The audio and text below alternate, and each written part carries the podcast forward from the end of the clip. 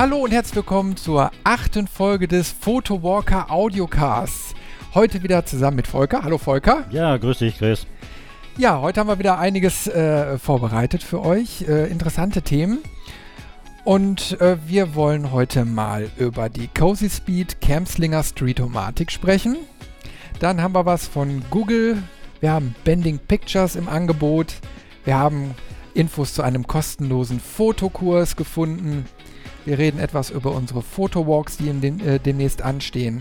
Dann haben wir einen wunderbaren Speicher gefunden, der über Millionen von Jahren eure Bilder schön abspeichern kann. Hm. Dann gehen wir noch einen Schritt zurück in die Vergangenheit und äh, blicken mal auf die Geschichte der Fotografie. Dann gucken wir uns äh, ganz, ganz viele Bilder in New York an. Und äh, dann machen wir wieder einen Sprung nach Europa zurück und gucken uns da noch mehr Bilder an. Ja, und dann äh, reden wir über bedeutende Fotografen. Dann ein bisschen noch was über Selfies. Mensch, wir haben ja einen umfangreichen Katalog heute. Und äh, das war es eigentlich auch schon. Ja, das ist mal wieder ein Kessel buntes heute. ja, ein Potpourri äh, des, der Fotografie. Ja, dann fang mal an. Du hast hier was Schönes äh, mir vorhin auch schon präsentiert. Da kommt wieder so deine weibliche Seite raus, muss ich sagen. Meine weibliche Seite? Ja, also Thema Taschen kenne ich normalerweise eher von der Damenwelt, aber du hast hier was ganz Besonderes. Ja, aber die ist, die ist äh, schwarz. Hier. Die ist jetzt nicht irgendwie äh, lila, pink, rosa oder getupft oder so. Also das ist eine männliche Tasche. Eine Tasche für männliche, äh, harte Fotografen. Nein, ich habe hier am, am Freitag einen äh, schönen äh, Umschlag gekriegt von äh, Enjoy Your Camera und da war meine Cozy Speed Camslinger Street-O-Matic drin.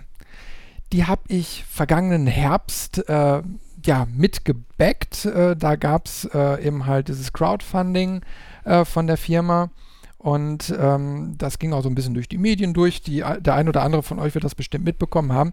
Äh, das Schöne an dieser Tasche ist, das ist eine, die ist dafür designt, dass man die an der Hüfte tragen kann und eine spiegellose Systemkamera problemlos unterkriegt.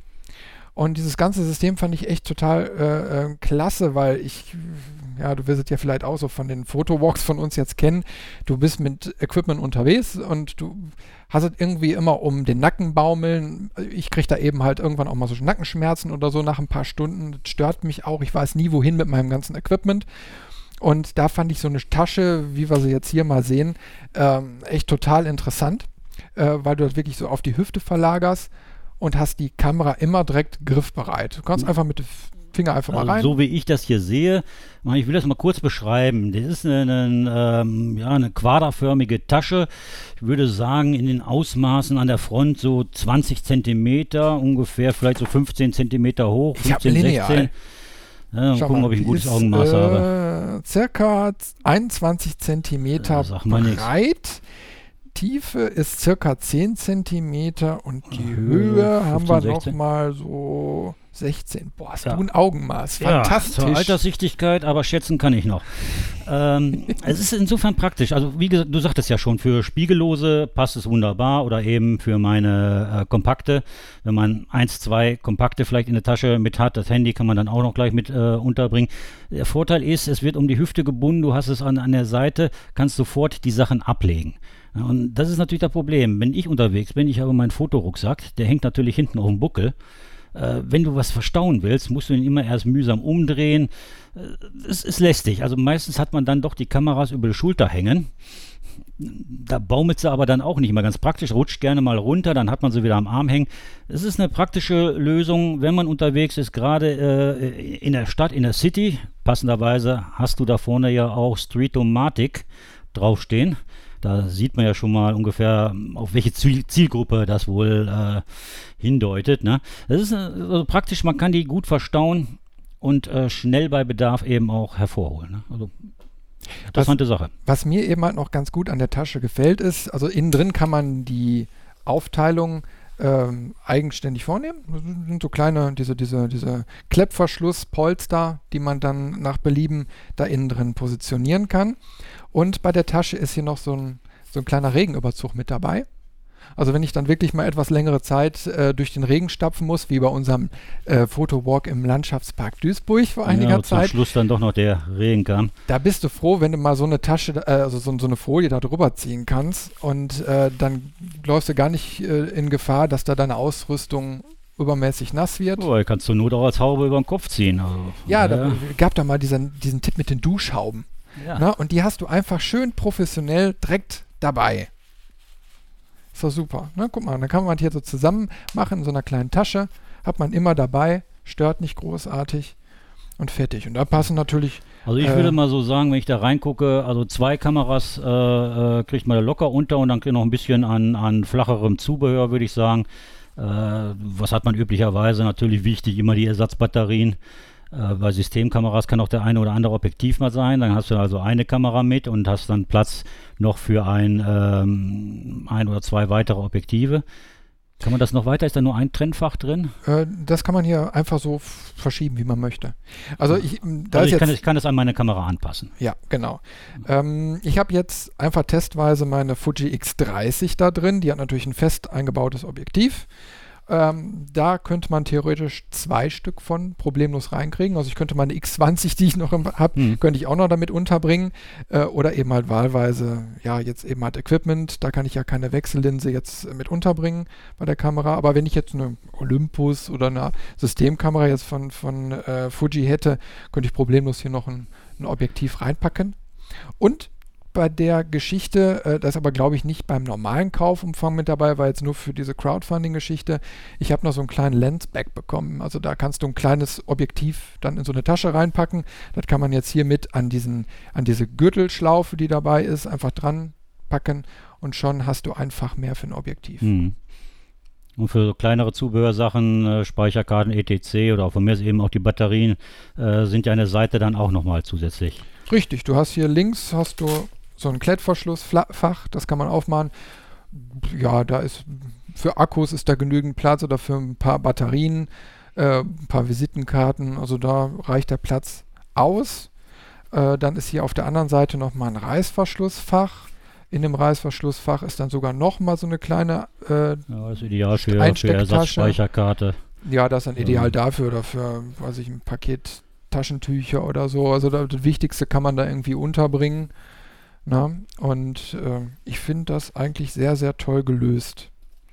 Von diesem. Ja. Äh, also die ideale Tasche für Fotowalker, die mit kleineren Besteck unterwegs sind. Street-Foto-Fans und ach, eigentlich, eigentlich alle, die draußen unterwegs sind und nicht permanent ihre, ihre Kamera da irgendwie um Nacken baumeln lassen möchten und dann vernünftiges eine vernünftige Tasche haben möchten, wo auch nichts verkratzt und die man individuell gestalten kann.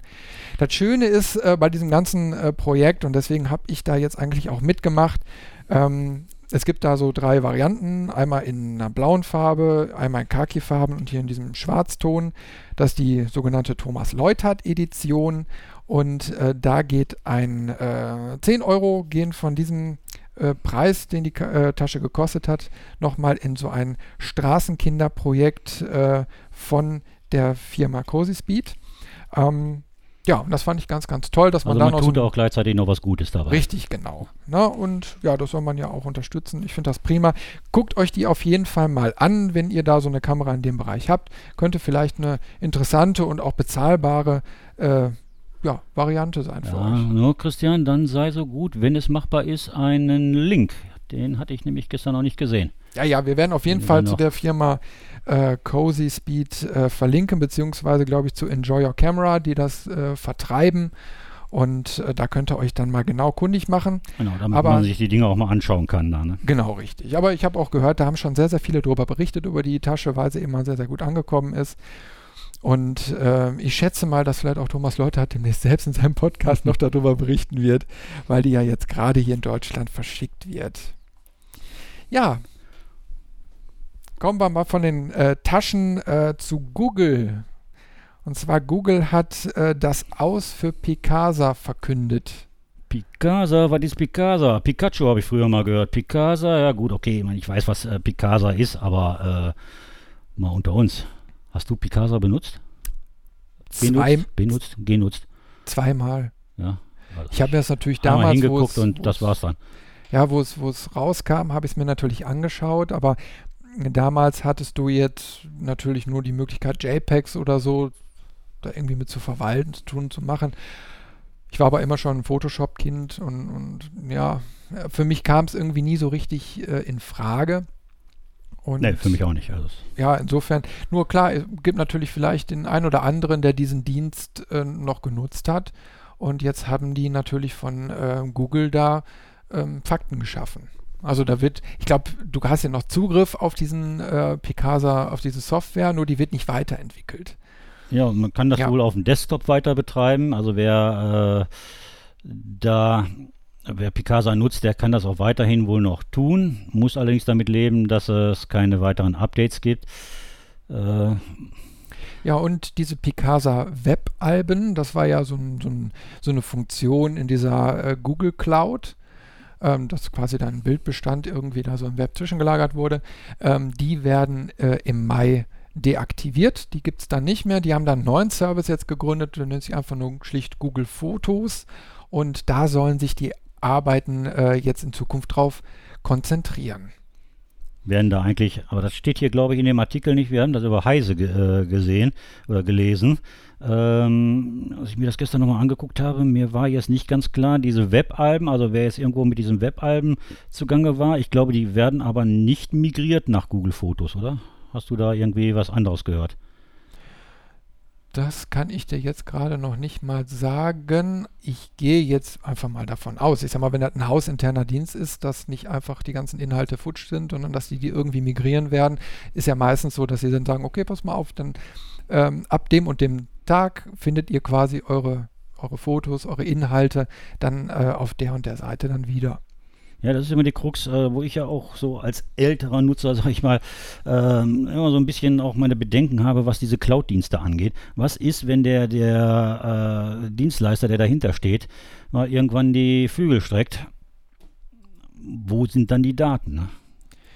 Ja, die Problematik hast du leider immer. Du bist da immer Dienste ab, abhängig. Du hast ja auch solche Anbieter jetzt wie Amazon und Co. Und ich tue mich da auch so ein bisschen schwer da diese Fotofunktion zu nutzen. Die haben ja auch die Möglichkeit, dass du als, ich will jetzt nichts Falsches sagen, ich meine, wenn du diesen Prime-Status bei denen mhm. abschließt, dann kannst du auch unendlich viel Fotos bei denen in der Cloud sichern und hast da so gewisse Services. Ja, ja, das habe ich. Wir haben ja mit, mit Prime, also das äh, sehe ich, das bieten die auch an äh, dass du da deine Fotos lagern kannst. Gut, kann man natürlich sagen, okay, Amazon ist so riesig, äh, sehr unwahrscheinlich, dass die platt gehen.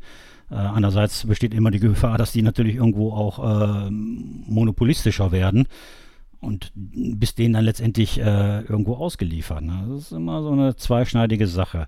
Und ich denke mal, gerade so, so der Deutsche an sich, der ist da immer ein bisschen vorsichtig und ich glaube, der wird äh, sicherlich irgendwo immer äh, noch im Hinterkopf irgendwo eine Festplatte haben. Also ein Thema, wo wir nachher noch äh, äh, weiter später ja auch nochmal zu kommen werden. Äh, das einfach aus der, aus der Sicherheit, genauso wenig wie Papier mittlerweile äh, abgeschafft wurde. Man hat da ach, in, in, in, an den 90ern ja schon prophezeit, dass bald ja das papierlose Büro kommt.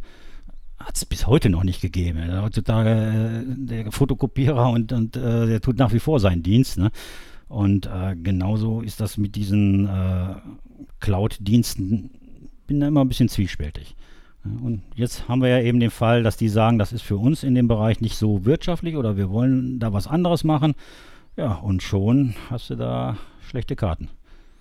Ja, ich sehe das ja genauso. Du, du gibst da eben halt eine Verantwortung ab an so ein Unternehmen und äh, steckst auch ein gewisses Vertrauen mit rein und hast aber im Endeffekt so keinen Zugriff darauf, wenn die, wie du schon sagtest, die Geschäftsstrategie von heute auf morgen ändern. Und das sind nun mal leider äh, Entscheidungen, die sehr, sehr kurzfristig getroffen werden.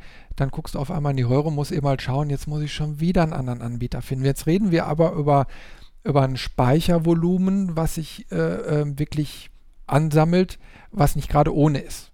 Na, da können mhm. ja mal locker mal, weiß ich nicht, wenn du ein paar Jahre Fotos äh, schießt, ein paar hundert Gigabyte oder vielleicht sogar schon im Terabyte-Bereich zusammenkommen. Gerade wenn du, wie wir beide ja auch im, im RAW-Format schießt. Ähm, da kommen ja jede Menge Datenvolumina zusammen. Und wenn dann ein, ein Dienst eingestellt wird, musst du ja erstmal hingehen, okay, ich lade die Sachen jetzt runter. Das geht ja meistens noch schnell. Aber dann musst du die irgendwo auch wieder hochladen. Und, und ich habe gar nicht so schnell. Richtig, ich habe ich hab nämlich vor einiger Zeit die Erfahrung gemacht, da wollte ich mal so einen Online-Backup-Dienst benutzen. Da gibt es ähm, die ARC-Software oder so und dann kannst du auf einem Cloud-Dienst, könntest du theoretisch dann äh, so dein, deine Bilder abspeichern. Das wollte ich mal ausprobieren. Ich habe hier eine, eine 16.000er Leitung. Äh, netto äh, kommen 13.000 an. Downstream. Upstream weiß ich jetzt noch niemals ganz genau, müsste ich mal nachgucken. Äh, aber mehr als drei oder so. Ne? Ja, ich, ich versuche ja hier auf die Tränendrüse zu drücken. äh, vielleicht hört ja auch mal ein Telekom-Mitarbeiter hier zu und, und legt mal Glasfaser. Ich habe nee. 100.000 bei mir. Das ist Willst du jetzt hier so ein Quartett spielen, oder? nee, aber in dem Moment hast du echt ein Problem, weil die, die ähm, Upload-Geschwindigkeit ist so brachial gering gewesen, dass ich nach drei Tagen, ich habe wirklich das Experiment gemacht, nach drei Tagen habe ich abgebrochen, weil ich hatte erst 10% oder so von der kompletten, ähm, äh, von dem kompletten Datenvolumen überhaupt erst abgespeichert in der Cloud. Ja, und da habe ich mir echt gedacht, okay, das bringt so überhaupt nichts. Da kann ich besser hingehen und sagen, okay, das Geld, was ich jetzt in Strom und Datenverbindungen und Nerven oder was was ich stecke, ähm, stecke ich einfach in eine Festplatte. Die nehme ich mir, mache regelmäßig ein Backup und habe das aber auch dann vom Rechner weg. Also ich kann dann sagen, ich habe äh, ein Bankschließfach, am besten, weil ich habe es dann aus dem Haus raus, wenn das Haus abbrennt, dann... dann so wie es eigentlich sein sollte. Wenn man ja. wichtig, wirklich wichtige Sachen hat, äh, gut, wenn es die private Fotosammlung ist, ist es ärgerlich. Äh, wird man sich sicher sehr ärgern, aber wenn dann natürlich äh, noch Geschäftsdaten bei sind, für diejenigen, die die Fotografie ja irgendwo noch beruflich oder nebenberuflich betreiben, äh, dann auch noch Kundendaten äh, ähm, drauf haben, da kann das natürlich sehr ärgerlich werden. Und da sollte man schon, also, hört sich zwar immer sehr umständlich an, ne, aber äh, so ist eigentlich der richtige Weg, ne, dass man die auch außerhalb dann aufbewahrt. Richtig. Und man sollte sich da insofern immer Gedanken machen. Private Fotos können ja nun mal so auch so sein. Die haben äh, auch einen emotionalen Wert. Und wenn es gerade die Kinderfotos sind, die ganz besonders wichtig sind oder so, und dann auf einmal sind die weg, ähm, dann ist das besonders ärgerlich. Ich habe ich hab mal so einen Super-GAU erlebt, das ist allerdings schon 15 Jahre her. Da habe ich äh, dann, dann mit meiner ersten Digitalkamera war ich dann noch unterwegs. Ja, und dann habe ich die, die äh, Bilder von mehreren Monaten auf einer Festplatte gehabt und die hatte einen Headcrash. Da war alles weg.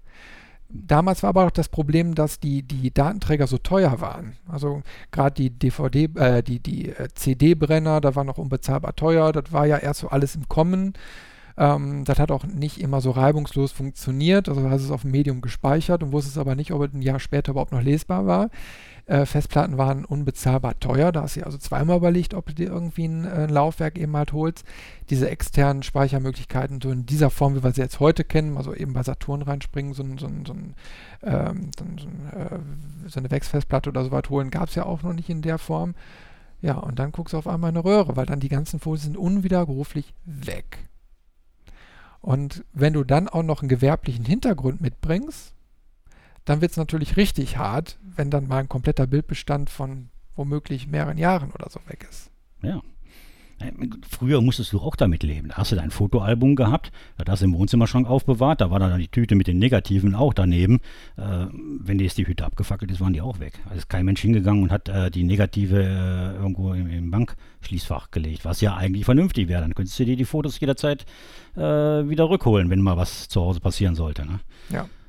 Ja, Super-GAU ist natürlich auch, was jetzt gerade so durch die Medien geht, mit äh, dem, äh, diesem Trojaner, der die ganzen äh, Rechner lahmlegt und uh, du Lucky, musst erstmal. Lucky heißt er, glaube ich, ne? Ja, La ja Lucky, ja, ja. Nee, nicht, nicht Lucky, Lucky. Äh, Lock, Von, von, von Locked. Okay. Ja.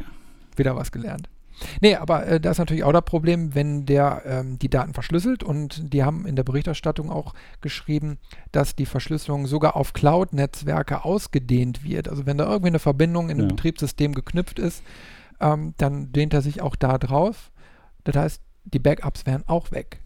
Und in dem Moment äh, hilft quasi nur noch ein Backup, was du wirklich auf einer externen Platte irgendwo weggelegt hast. Am besten zwei, drei, vier Stück getrennt über immer mehrere Monate. Das heißt, wenn du dir den zwischendurch mal eingefangen hast und der hat sich schon vielleicht auf so ein Laufwerk oder so gelegt, dass du immer noch eine Version hast, die du an einen Offline-Rechner oder so anschließen kannst, alles nochmal sichern, damit ja nichts weggehen kann. Ja, vor allen Dingen, äh, ja, mein Sohn, der hat mich auch davor gewarnt, dass es, äh, weil das eben neu ist, dass er eben auch äh, so bis Und du hast ja meist dann, wenn du diese Cloud-Dienste äh, nutzt, hast du ja eine permanente Leitung.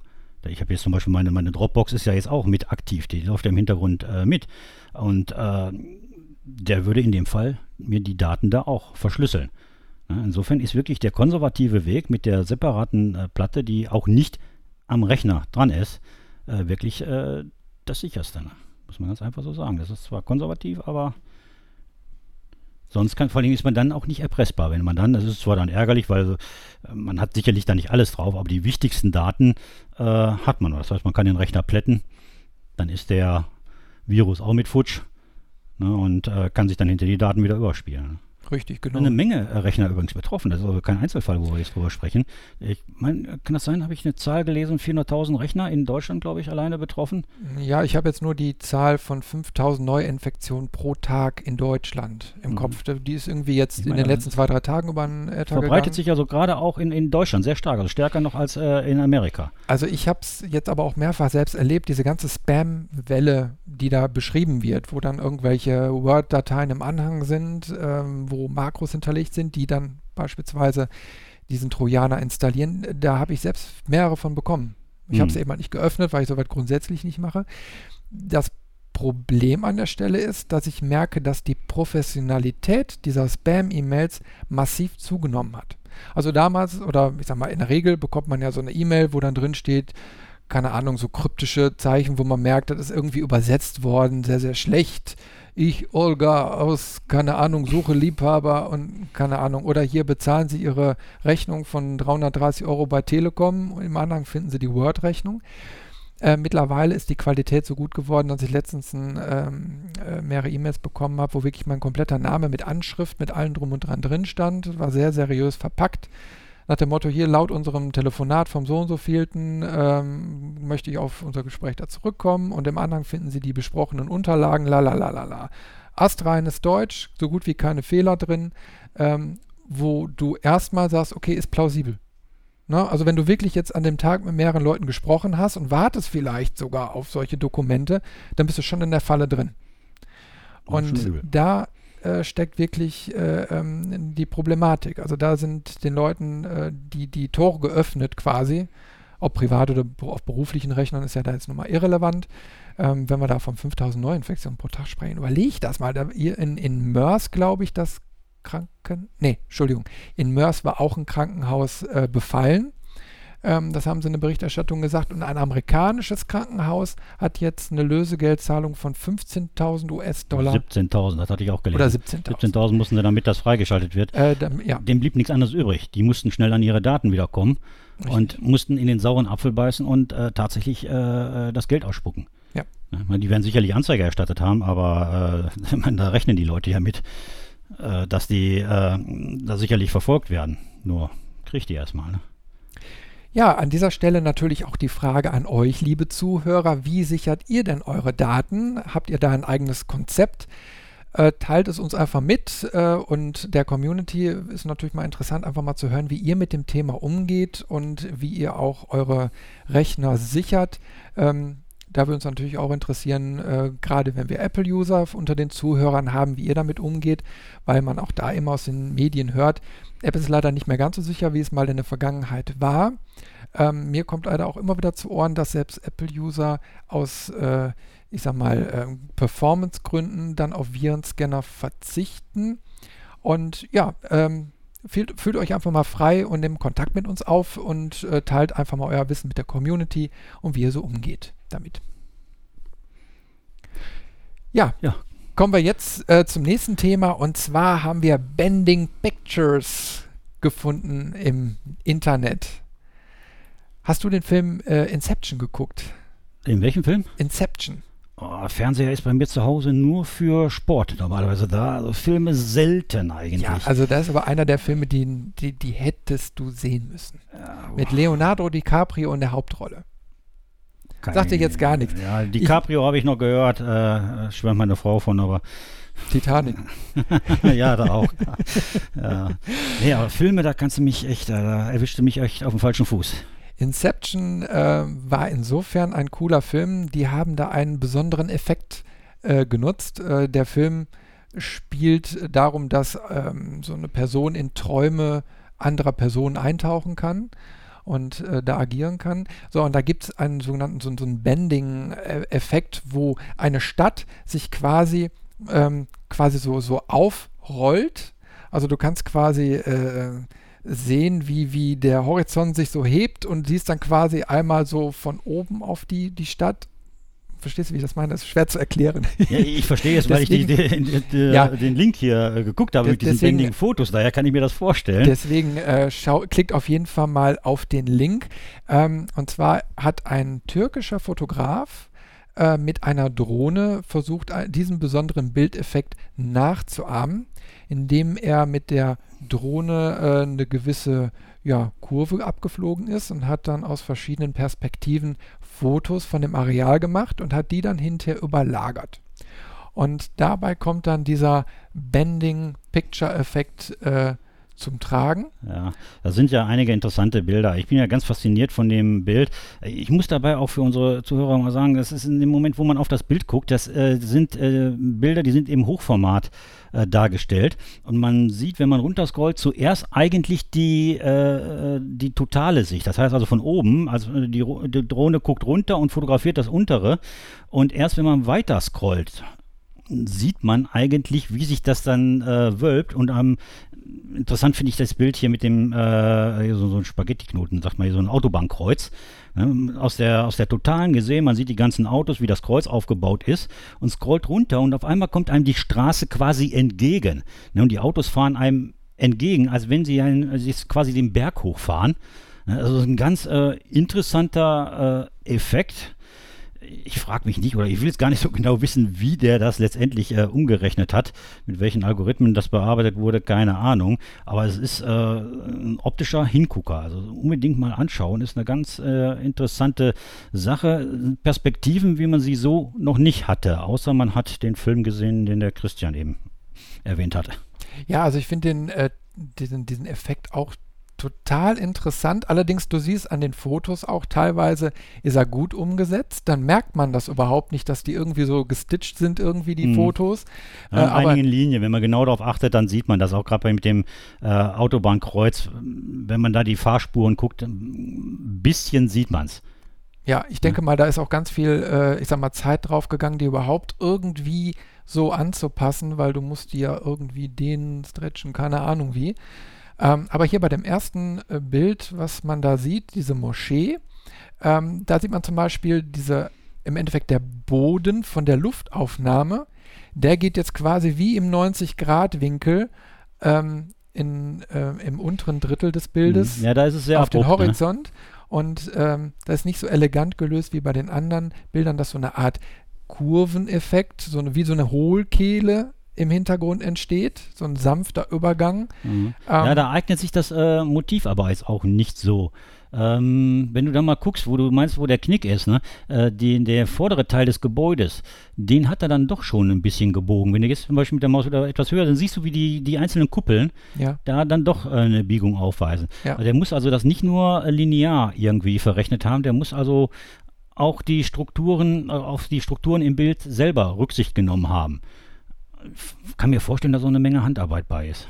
Hm, ja, da musst du, also mir wäre jetzt zumindest kein, kein Plugin oder so äh, bekannt, was jetzt diese Aufnahmen so automatisch zusammenstitchen könnte. Mhm. Weil so mit einer normalen Panorama-Funktion kommst du da nicht weit. Nee, nee, das kriegst, das kriegst du so nicht hin.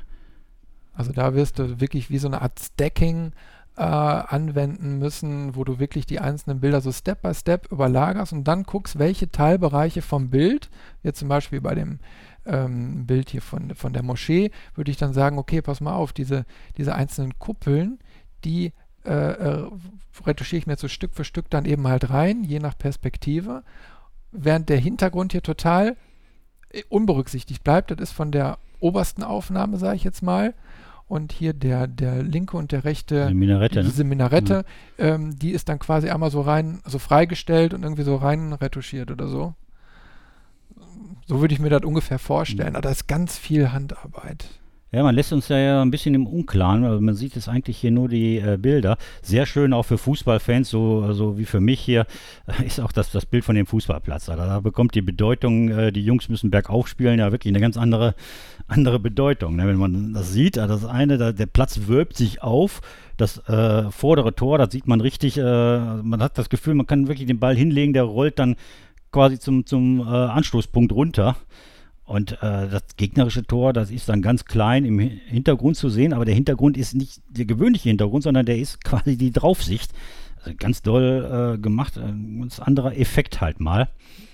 Also eins hat er wirklich Kann man geschafft. Wohl nicht nachmachen, so ohne weiteres. Der hat wirklich unsere Aufmerksamkeit bekommen. Richtig, das ist ein, echt ein Eyecatcher, wie man so schön sagt. Also das ist wirklich ein sehr, sehr interessanter Effekt, einfach mal diese Idee aus dem Film zu nehmen und die mal versuchen, wirklich äh, in, in die, äh, also fotografisch umzusetzen, weil bei, bei so einem Kinofilm, da weiß man, okay, die machen ein 3D-Modell oder so und dann wird das einfach ja, in so einem 3D-Programm ähm, einfach quasi so gedehnt und fertig. Ja, ja aber das, du musst das Ausgangsmaterial haben. Du musst äh, die, die, äh, die Drohnenaufnahme, ohne die Drohnenaufnahme funktioniert es nicht. Also äh, man kann nicht einfach hingehen und die Sachen so normal fotografieren. Also entweder muss ich in einen Flieger steigen und äh, Hubschrauber und, äh, und, dann fotografieren oder wie gesagt eben mit einer Drohne.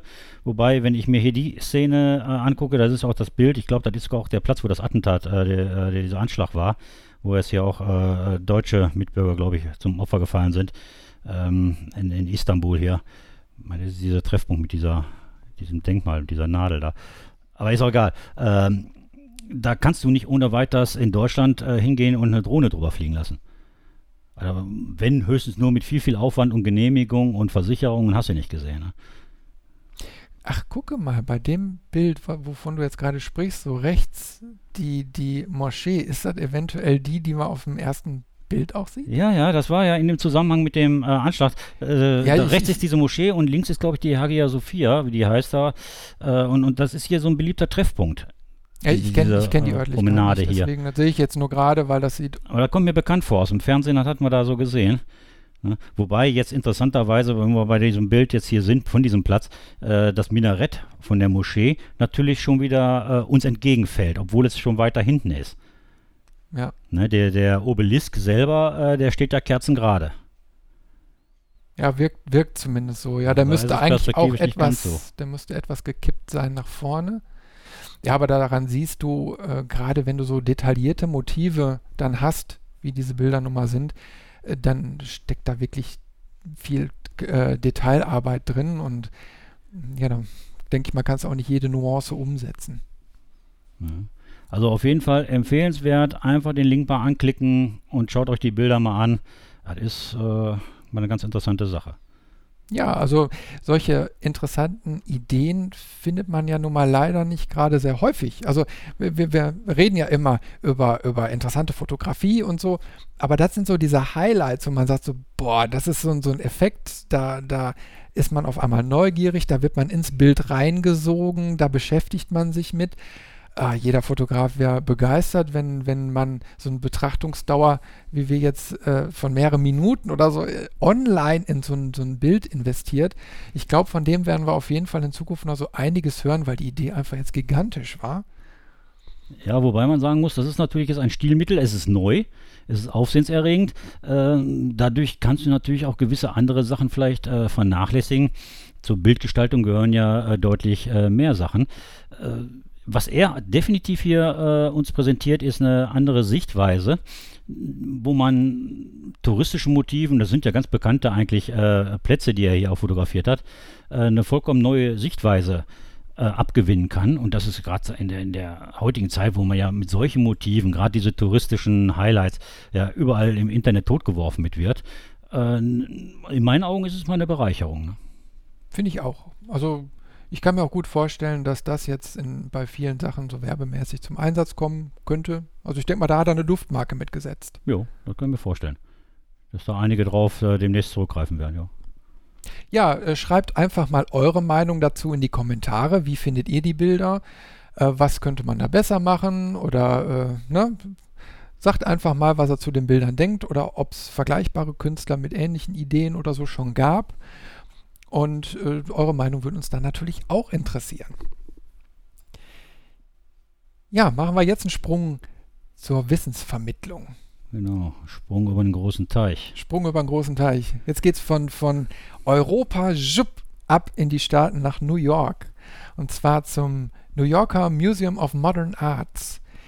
Ja, die haben einen Online-Kurs äh, zur Verfügung gestellt, äh, Seeing Through äh, Photographs. Und der ist kostenlos.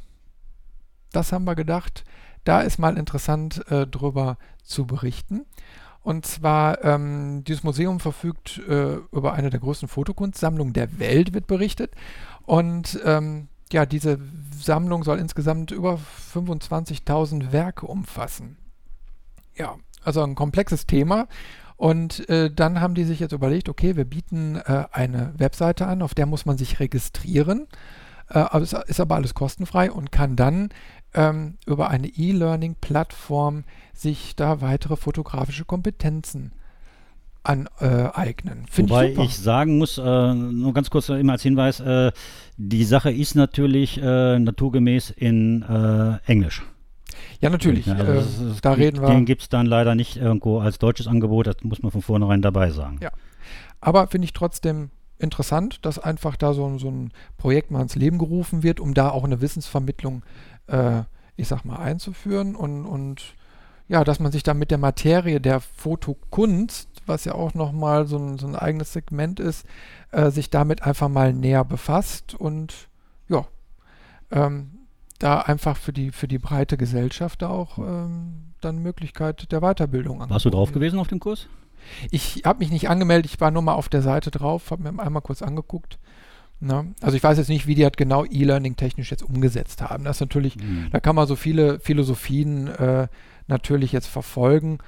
Ähm, aber ich gehe jetzt mal davon aus, dass die das, das schon vernünftig gemacht haben. Ja, also ich war selber auch nicht, weil man muss sich erst mal wieder anmelden und dann hat man wieder so einen unnützen äh, Account, weil äh, ich wollte jetzt eigentlich jetzt nicht da wie gesagt, ist auf Englisch und das macht die Sache jetzt nicht unbedingt äh, für mich wesentlich leichter. Äh, es scheint aber von den, von den Themen her, was ich äh, da so gesehen habe, äh, sehr interessant zu sein. Es geht wirklich äh, um das Thema äh, Look and Learn, ähm, also die, die fotografische Sichtweise. Es ist also jetzt nicht nur, wo, also zumindest so wie ich das auffasse, geht es hier nicht nur um die reine Kunst, sondern generell geht es darum, wie man eben äh, Motive sehen soll, wie man äh, aufmerksam wird, welches Motiv man wie in Szene setzen kann. Also von daher ist es äh, für, für Fotografen äh, mit Sicherheit eine interessante Sache. Ja, insgesamt äh, steht hier in dem Artikel sind sechs äh, Lehrabschnitte in, in diesem E-Learning-Tool drin. Hm. Und unter anderem findet sich dann da die Dokumentarfotografie, Bilder von Menschen, Verhältnis von Fotografie zur zeitgenössischen Kultur. Boah, du kannst aber gut Englisch. Super, ne? Ja. Simultan ja, kann ich auch nichts für, ist mir eine Wiege gelegt.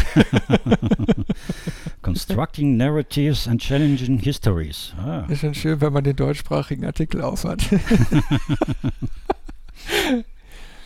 ja, aber auf jeden Fall mal äh, ein Themenspektrum, äh, was man äh, ja, sich vielleicht mal betrachten sollte. Das ist mal was ganz anderes.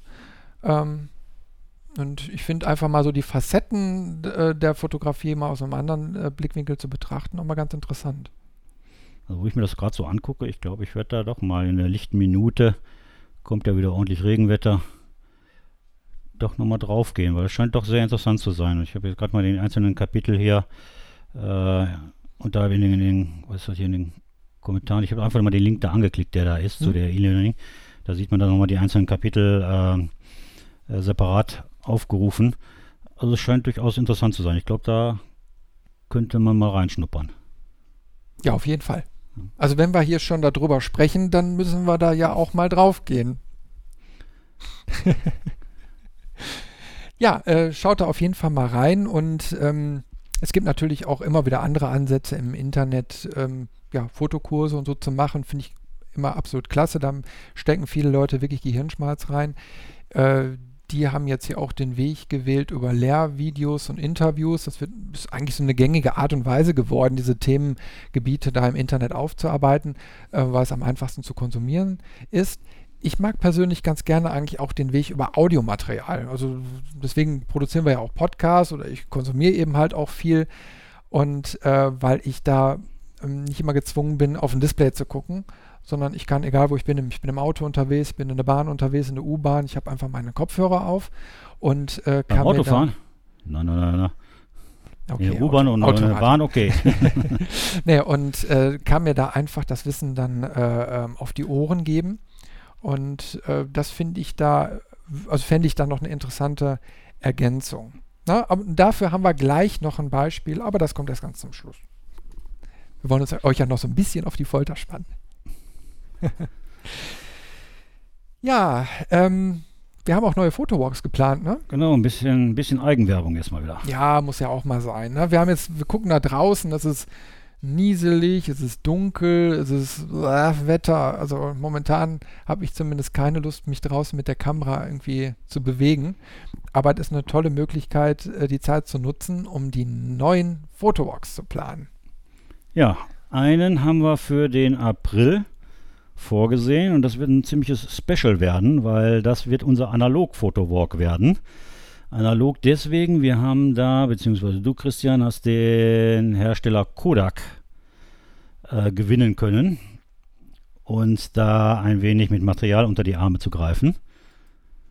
Richtig. Na, Kodak und, äh, Alaris äh, wird da den, den Photowalk mit sponsern. Das machen die aber nicht nur bei uns, muss man sagen, sondern das machen die insgesamt äh, in der Photowalking-Szene im Moment, äh, weil sie natürlich auch eine kleine Duftmarke da setzen wollen, weil Film ist nicht tot, aber wir sehen das genauso und das ist ein interessantes äh, Projekt, einfach mal zu sagen, okay, wir gehen jetzt mal mit einer Limitierung in so ein Photowalk rein ähm, die eben halt dann bei 36 Aufnahmen liegt. Oder okay, man kann sich noch einen zweiten Film mitnehmen, aber äh, man sollte sich ja entschleunigen, reduzieren und gezielt einfach mal auf die Motivsuche begeben.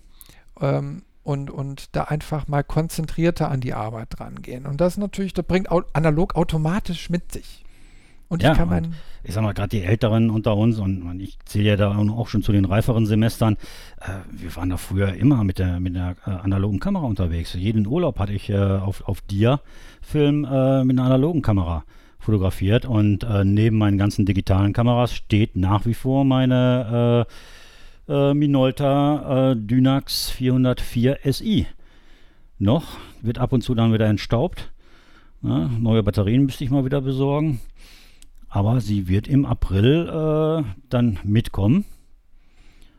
Und äh, dann werden wir mal versuchen, wieder so wie in alten Zeiten unsere Aufnahmen zu machen. Mit dem Gefühl eben auf den Auflöser gedrückt zu haben und eben nicht zu sehen, wie ist das Bild geworden, sondern das sehen wir erst ein paar Tage später, wenn die Dinger wieder zurückkommen. Wenn uns die Filme dann beim Drogisten oder wo wir sie einschicken, manchmal, äh, man kann sie ja glaube ich über Amazon oder andere Anbieter, dann kommen die auch per Post dann zurück.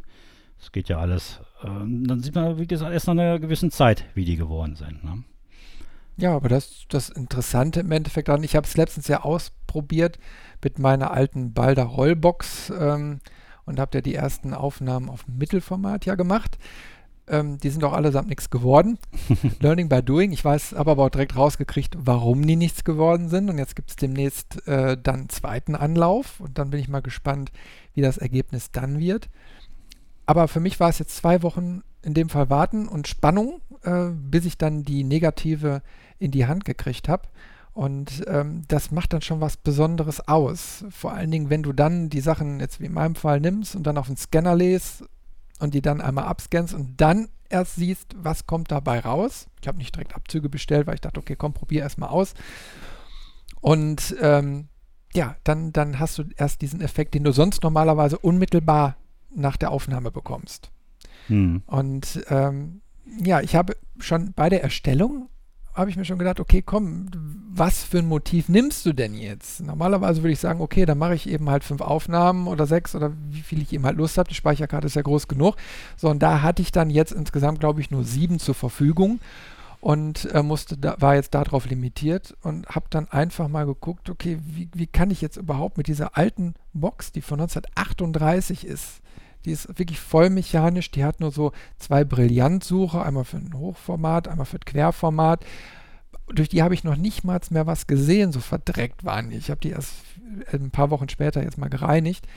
Ähm, sondern hast du ungefähr so, müsste der Bildausschnitt sein, jetzt klack, machst du mal das Foto und dann hast du zwei Wochen warten. Hm. Ja, und ich habe ja dann eben halt noch meine äh, Canon 500N, die habe ich jetzt mal vor einiger Zeit erworben. Die hat nochmal einen Kleinbildfilm drin. Die äh, nehme ich dann auch mit äh, zu diesem Fotowalk und bin mal gespannt, wie die sich schlägt. Die ist natürlich jetzt voll elektronisch. Ich habe mir die extra deswegen geholt, weil die jetzt mit meinen ganzen Canon-Objektiven und so kompatibel ist. Da kann ich alles dran schrauben, fertig. Ja, weil du, das müssen wir jetzt auch dabei sagen, äh, ja die 5D Mark II hast. Die ist eine Vollformatkamera. Ja. Und die Objektive, die du an der 5D hast, die kannst du natürlich dann auch an die 500 nehmen, weil das ja als Kleinbildkamera auch ein analoges Vollformat ist. Richtig. Ich hatte jetzt die Tage geguckt, also eine, eine äh, Kamera, zum Beispiel eine 300N, äh, da kriegst du vier Stück für einen Euro nachgeworfen im Augenblick in der Bucht. Äh, also eine analoge Kamera zu kriegen ist überhaupt kein Thema. Das Problem sind eher die Gläser dahinter. Äh, meine, ich habe ja die, die 550 EOS und die äh, 70. Ähm, das sind natürlich AP, APS-C-Formate äh, und die Objektive sind auch für dieses Format gerechnet. Das heißt, wenn die würden zwar vom, vom Bajonett her jetzt auch auf deine 500er äh, passen, aber sie sind nicht optimal äh, ähm, vom, vom Glas her gerechnet. Ja, du hast eine Randabschattung. Also die, ja, die, müssen, äh, muss man berücksichtigen. Die, die APS-C-Objektive, ähm, ähm, die sind nat haben natürlich einen kleineren Bildkreis, der hinten abgebildet wird und deswegen könntest du ein Kleinbildformat nicht vollständig abdecken. Hm. Das ist natürlich der, der Nachteil. Ich empfehle aber natürlich in dem Moment zu sagen, okay, wenn ich schon auf der Bucht dann unterwegs bin, einfach zu sagen, ich hole mir eine alte Kamera direkt mit einem Objektiv, vielleicht mit 50 mm Standard, das ist das günstigste, glaube ich, was man so kriegt äh, dann kriegst du so eine, so eine Kamera auch für 50, 60 Euro ja, schon. Also habe ich, also ich habe gestern mal gegoogelt, also 60, 70 Euro. Ja, ist sogar eine, das Standard-Kit äh, äh, Zoom-Objektiv drauf. So roundabout, was weiß ich, 35, äh, 70 oder irgendwie so. Also jetzt nicht Euro, sondern 35 bis 70 Millimeter das Objektiv mhm. äh, für eine, auf einer 300er, EOS 300. Das war damals ein ziemliches äh, Erfolgsmodell, glaube ich, von denen gewesen da kann man wunderbar äh, analog mit fotografieren. Also jetzt auch nicht, dass die Hörer jetzt denken, äh, unser Fotowalk, da stehen wir mit dem alten Kasten am besten noch mit dem Handtuch über den Kopf. Äh, nein, nein, also es geht nicht darum, äh, Rollfilme zu belichten, äh, sondern äh, Kodak wird uns da sicherlich mit äh, Kleinbildfilm, Kleinbildfilm versorgen in, ich denke mal, 400er ISO, vielleicht 200er ISO. Irgendwas in Richtung. Ich weiß es noch nicht genau. Du hast mir noch nichts verraten. Ich weiß, nicht, ob du ich weiß es selbst weißt. noch nicht. Also müssen wir uns ein bisschen überraschen lassen. Ab. Ne? Aber wir bekommen da Filme, äh, eine gewisse limitierte Zahl wohl. Ja, also wäre ganz gut, wenn derjenige, der teilnehmen möchte, und ich hoffe, es sind zahlreiche, die teilnehmen, äh, vielleicht den einen oder anderen Film selber noch mitbringen. Ja, auf jeden Fall äh, dürft ihr natürlich auch digital fotografieren, weil es geht ja darum, dass wir einfach alle zusammenkommen, aber wir wollen das Ganze unter diesem Motto stellen. Und äh, deswegen werden wir da auf jeden Fall verstärkt natürlich. Und vor allem wollen wir natürlich auch verraten, wo das Ganze stattfindet. Das ne, machen wir. Wir haben bis jetzt die ganze Zeit über die Filme gesprochen. Du hast es wieder ausgesucht. Richtig. Und zwar, wir wollen zum Kaisergarten. Kaisergarten in Oberhausen. Äh, ein oder andere wird es kennen. Es ist in, äh, gar nicht so weit weg vom Zentro. Das ist, äh, wenn man von Duisburg kommt, glaube ich, eine Ausfahrt vor der Zentro-Ausfahrt. Äh, Vorteil ist, der ist äh, kostenlos. Ich war schon ein paar Mal da gewesen. Es ist ganz nett. Es ist offen. Es, äh, wir haben dort viel Licht. Wir haben auch viel Platz. Äh, wir können sowohl Tiere fotografieren. Wir haben Platz genug, um eventuell auch äh, in der Gruppe äh, zu fotografieren. Dass also der eine oder andere Porträt vielleicht machen können, wer mag. Wir wollen hinterher noch einen Schwenk machen äh, zu dieser Brücke. Das ist so eine Hängebrücke. Die ist äh, also ganz interessant äh, konstruiert. Den Namen kann ich mir nie merken. Irgendwas mit Slinky, was weiß ich, einen ganz komischen Namen hat die. Äh, ich habe die auch schon mal fotografiert. Jede Menge Liebesschlösser hängen da an der Brücke. Da kann man also auch interessant ähm, äh, ein paar Bilderchen machen mit, mit Schärfe, Unschärfe. Äh, experimentieren, besonders wenn man das Ergebnis nicht sofort sieht. Das wird eine ganz interessante äh, Geschichte. Und sie ist eben äh, von, von, der Architektur her. Sie ist äh, gebogen, äh, in sich gewunden nochmal und sieht dann so aus wie diese, ich weiß nicht, ob die in, in den 2000er äh, Jahren waren, gab für die Kinder immer so Spiralen, wo die da immer so mitgespielt haben, immer so Figuren mitgemacht, dann die Spiralen immer so wandern lassen. Und so ähnlich wie diese Spiralen sieht auch diese Brücke über den Rhein-Herne-Kanal aus. Also ganz äh, architektonisch interessant, schönes Motiv. Wir haben diese Tiere im, im äh, Kaisergarten und wir haben auf der anderen Seite noch das Schloss Oberhausen, ähm, wo vielleicht auch noch vom, vom Gebäude architektonisch her äh, auch noch was mitzunehmen ist.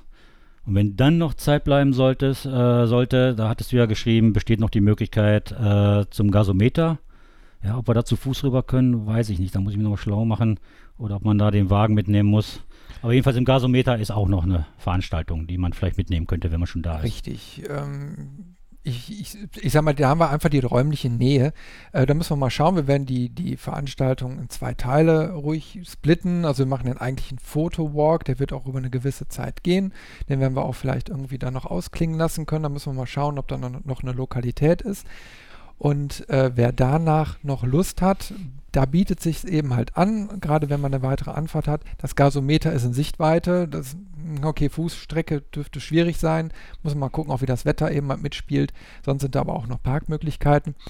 Ähm, da wird zu diesem Zeitpunkt eine neue Ausstellung ähm, sein. Das Wunder der Natur, glaube ich, nennt die sich. Also das passt so ein bisschen äh, thematisch wegen Tieren und so weiter. Und weil wir uns ja durch eine schöne Parkanlage da bewegen werden, ähm, passt das eigentlich ganz gut. Und zusätzlich zu diesem, also, also im Gasometer, wenn man da einmal drin ist, kann man wohl außen und innen mit einem Fahrstuhl hochfahren auf äh, ganz oben, äh, ganz nach oben und hat von da aus einen Überblick von dieser Plattform ähm, so, so, ein Panorama quasi über das Ruhrgebiet zu fotografieren. So, das reizt mich schon seit Jahren. Ich war bis jetzt irgendwie noch zu faul, da mal hinzugehen. Ich habe irgendwie den Dreh nicht bekommen, aber da habe ich mir gesagt, okay, vielleicht bietet sich an dem Tag an, wenn das Wetter so einigermaßen mitspielt, da einfach den Fotowalk vielleicht ausklingen zu lassen und den, dass der ein oder andere noch Lust hat mitzukommen. Das kostet allerdings Eintritt. Deswegen haben wir das auch so ein bisschen von, von dem normalen Fotowalk abgekoppelt, der natürlich selbstverständlich kostenlos ist, wie immer. Ähm, aber das Gasometer verlangt einen Eintritt. Ja, und jetzt eben nochmal dann auch, äh, also die Termine findet man bei dir auf der Seite, ne, auf der photowalker.de. Im Veranstaltungskalender. Äh, wir haben sie auch verlinkt und beziehungsweise gepostet in unserer äh, Photowalker-Gruppe in der Rhein-Ruhr-Photowalks. Und der Termin ist Mitte April, 16.04., Samstag, der 16.04. Wir wollen da schon mal relativ früh starten, möchten uns gerne um 11 Uhr treffen. Der Park ist bis 17 Uhr geöffnet, so lange werden wir wohl nicht brauchen, aber wir wollen uns da auch nicht unter äh, Zeitdruck setzen, sondern die Sache ganz in Ruhe angehen. Wenn wir schönes Wetter haben, äh, soweit ich weiß, äh, dürfte dann der Biergarten am äh, Oberhausener Schloss wohl schon geöffnet haben. Kann sein, dass wir uns dann nochmal da ein bisschen hinsetzen können. Ich glaube, ein kleiner Imbiss ist da auch, äh, dass man sich da auch nochmal ein bisschen stärken kann. Also da sollte wohl was zu machen sein. Gegebenenfalls kann man natürlich dann auch noch äh, zum Zentro eventuell rüber. Ne? Das bietet sich auf jeden Fall auch an. Also wenn man schon am Gasometer ist, dann ist der Sprung bis zum Zentro wirklich nicht mehr weit. Das ist nämlich nee. direkt da dran. Da kann man sehr, sehr gut äh, bummeln, da kann man gut essen, äh, da kann man jede Menge Spaß haben. Und ähm, schauen wir einfach mal, was der Tag so mit sich bringt.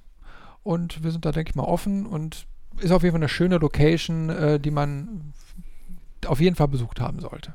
Gut. Also alte Kameras entstauben und über Photowalker oder in der in unserer Facebook-Gruppe anmelden. Genau. So, im gleichen Atemzug haben wir aber auch noch einen weiteren Photowalk geplant. Und äh, der soll im Mai stattfinden. Äh, und zwar in Düsseldorf. Äh, da findet nämlich am 21. Mai der Japantag statt. Und äh, den habe ich schon seit einigen Jahren auf dem Plan, habe es aber irgendwie dann doch wieder logistisch nicht hingekriegt. Und dann habe ich mir gedacht, okay, komm, jetzt dieses Jahr nutzen wir mal die Gelegenheit und werden da einen Fotowalk veranstalten. Äh, der Japantag ist insofern äh, ein interessantes Event in Düsseldorf, weil die natürlich auch eine ziemlich große japanische Community da haben. Und dieses Festival hat sich dazu entwickelt, dass auch ziemlich viele Cosplayer auf den Straßen unterwegs sind. Es gibt so verschiedene Orte in der Stadt, die muss ich nochmal genau eruieren, wo die jetzt genau sind. Aber ich glaube, unter anderem an der Rheinpromenade trifft man dann diese ganzen Leute, die dann so schön kostümiert also den, den Bildern nach zu urteilen, ist äh, an der Rheinpromenade immer jede Menge los. Da scheint ja, der da viel, da gibt es aber auch einen japanischen Garten oder so, habe ich mir von ein paar Düsseldorfer mal erklären lassen, wo auch wohl was stattfindet. Da muss ich aber mal genau gucken. Aber wir werden uns da irgend so, so ein Pünktchen mal aussuchen. Ich schätze mal dann da wohl an der Rheinpromenade, weil es aus, insgesamt sehr, sehr, mal abgesehen jetzt von, von dem Japantag, einfach äh, ein schönes Areal ist, was man fotografisch erkunden kann. Geht ja dann schon so quasi, wenn man da geradeaus weiterlaufen würde, Richtung Medienhafen. Ja, also der ja. ist zu Fuß immer, immer noch sehr gut erreichbar. Kann man vielleicht sogar miteinander koppeln, da muss man einfach mal schauen, wenn die Planung zu 100% steht. Ähm, ja, und dann sind auf jeden Fall so Festivalaktivitäten mit Musikbühnen, irgendwelche japanischen und deutschen Bands und keine Ahnung äh, was da alles an dem Tag genau stattfindet. Aber es ist natürlich eine wunderbare Möglichkeit, Street Photography zu machen. Also gerade, ich habe es ja mal äh, schon vor einiger Zeit schon so gesagt, okay, jetzt haben wir Karneval, geht doch mal mit den äh, Kameras auf die Straße drauf. Jetzt, da ist es so eine ähnliche Situation. Da sind immer halt die ganzen Cosplayer unterwegs, die fotografiert werden wollen. Da kann man also ohne großartige Hemmung drauf zugehen und sagen, hey, komm, ich möchte dich fotografieren. Das sieht sowas von fantastisch aus, dein Kostüm. Äh, äh, lass mich dich ablichten. Und dann werden die bestimmt auch alle mit äh, Freude dabei sein und äh, da posieren. Also eine wunderbare Möglichkeit, um einfach mal Straßenfotografie auch vielleicht äh, äh, weitestgehend legal zu betreiben. Und ja, die Möglichkeit möchten wir einfach nutzen. Mhm. Wir müssen es noch ein bisschen näher ausarbeiten. Ne? Also wir haben äh, noch nicht die Uhrzeit festgelegt und äh, wir müssen da noch ein bisschen gucken, ähm, welchen Bereich wir versuchen wollen. Wir müssen auch berücksichtigen, dass da eine große und dichte Menschenmenge ist, äh, wie wir das organisatorisch letztendlich noch äh, gestalten. Ähm, da werden aber dann eben auch über die Facebook-Gruppe und über deine photowalker.de Seite noch weitere Informationen dann kommen. Nur der Termin steht, das ist klar. Der 21. Mai, Samstag ist es wieder. Äh, und die Uhrzeit, das geben wir dann alles noch rechtzeitig durch, wo wir uns dann auch treffen wollen. Ähm, wie lange wir dann den offiziellen Teil machen wollen. Äh, weil der, der Japan-Tag ist, soweit ich weiß, das geht morgens los und das ist, endet abends irgendwann mit einem Feuerwerk. Äh, das werden wir sicherlich nicht als äh, die gesamte Zeit als Fotowalk abdecken sondern wir werden so eine Kernzeit machen, wo wir uns gerne dann eben auch treffen wollen. Photowalk heißt ja eben auch, dass wir uns natürlich auch gemeinsam eben auch unterhalten wollen. Wir wollen ja nicht, nicht mit den Massen dann nur durch die Gegend schieben, sondern wir wollen auch irgendwo uns versammeln und, und uns unterhalten, wiedersehen. Mittlerweile haben wir ja wirklich schon einiges auch an, an äh, Stammwalkern mit dabei, äh, wo wir uns immer wieder freuen, wenn wir die begrüßen dürfen. Ja.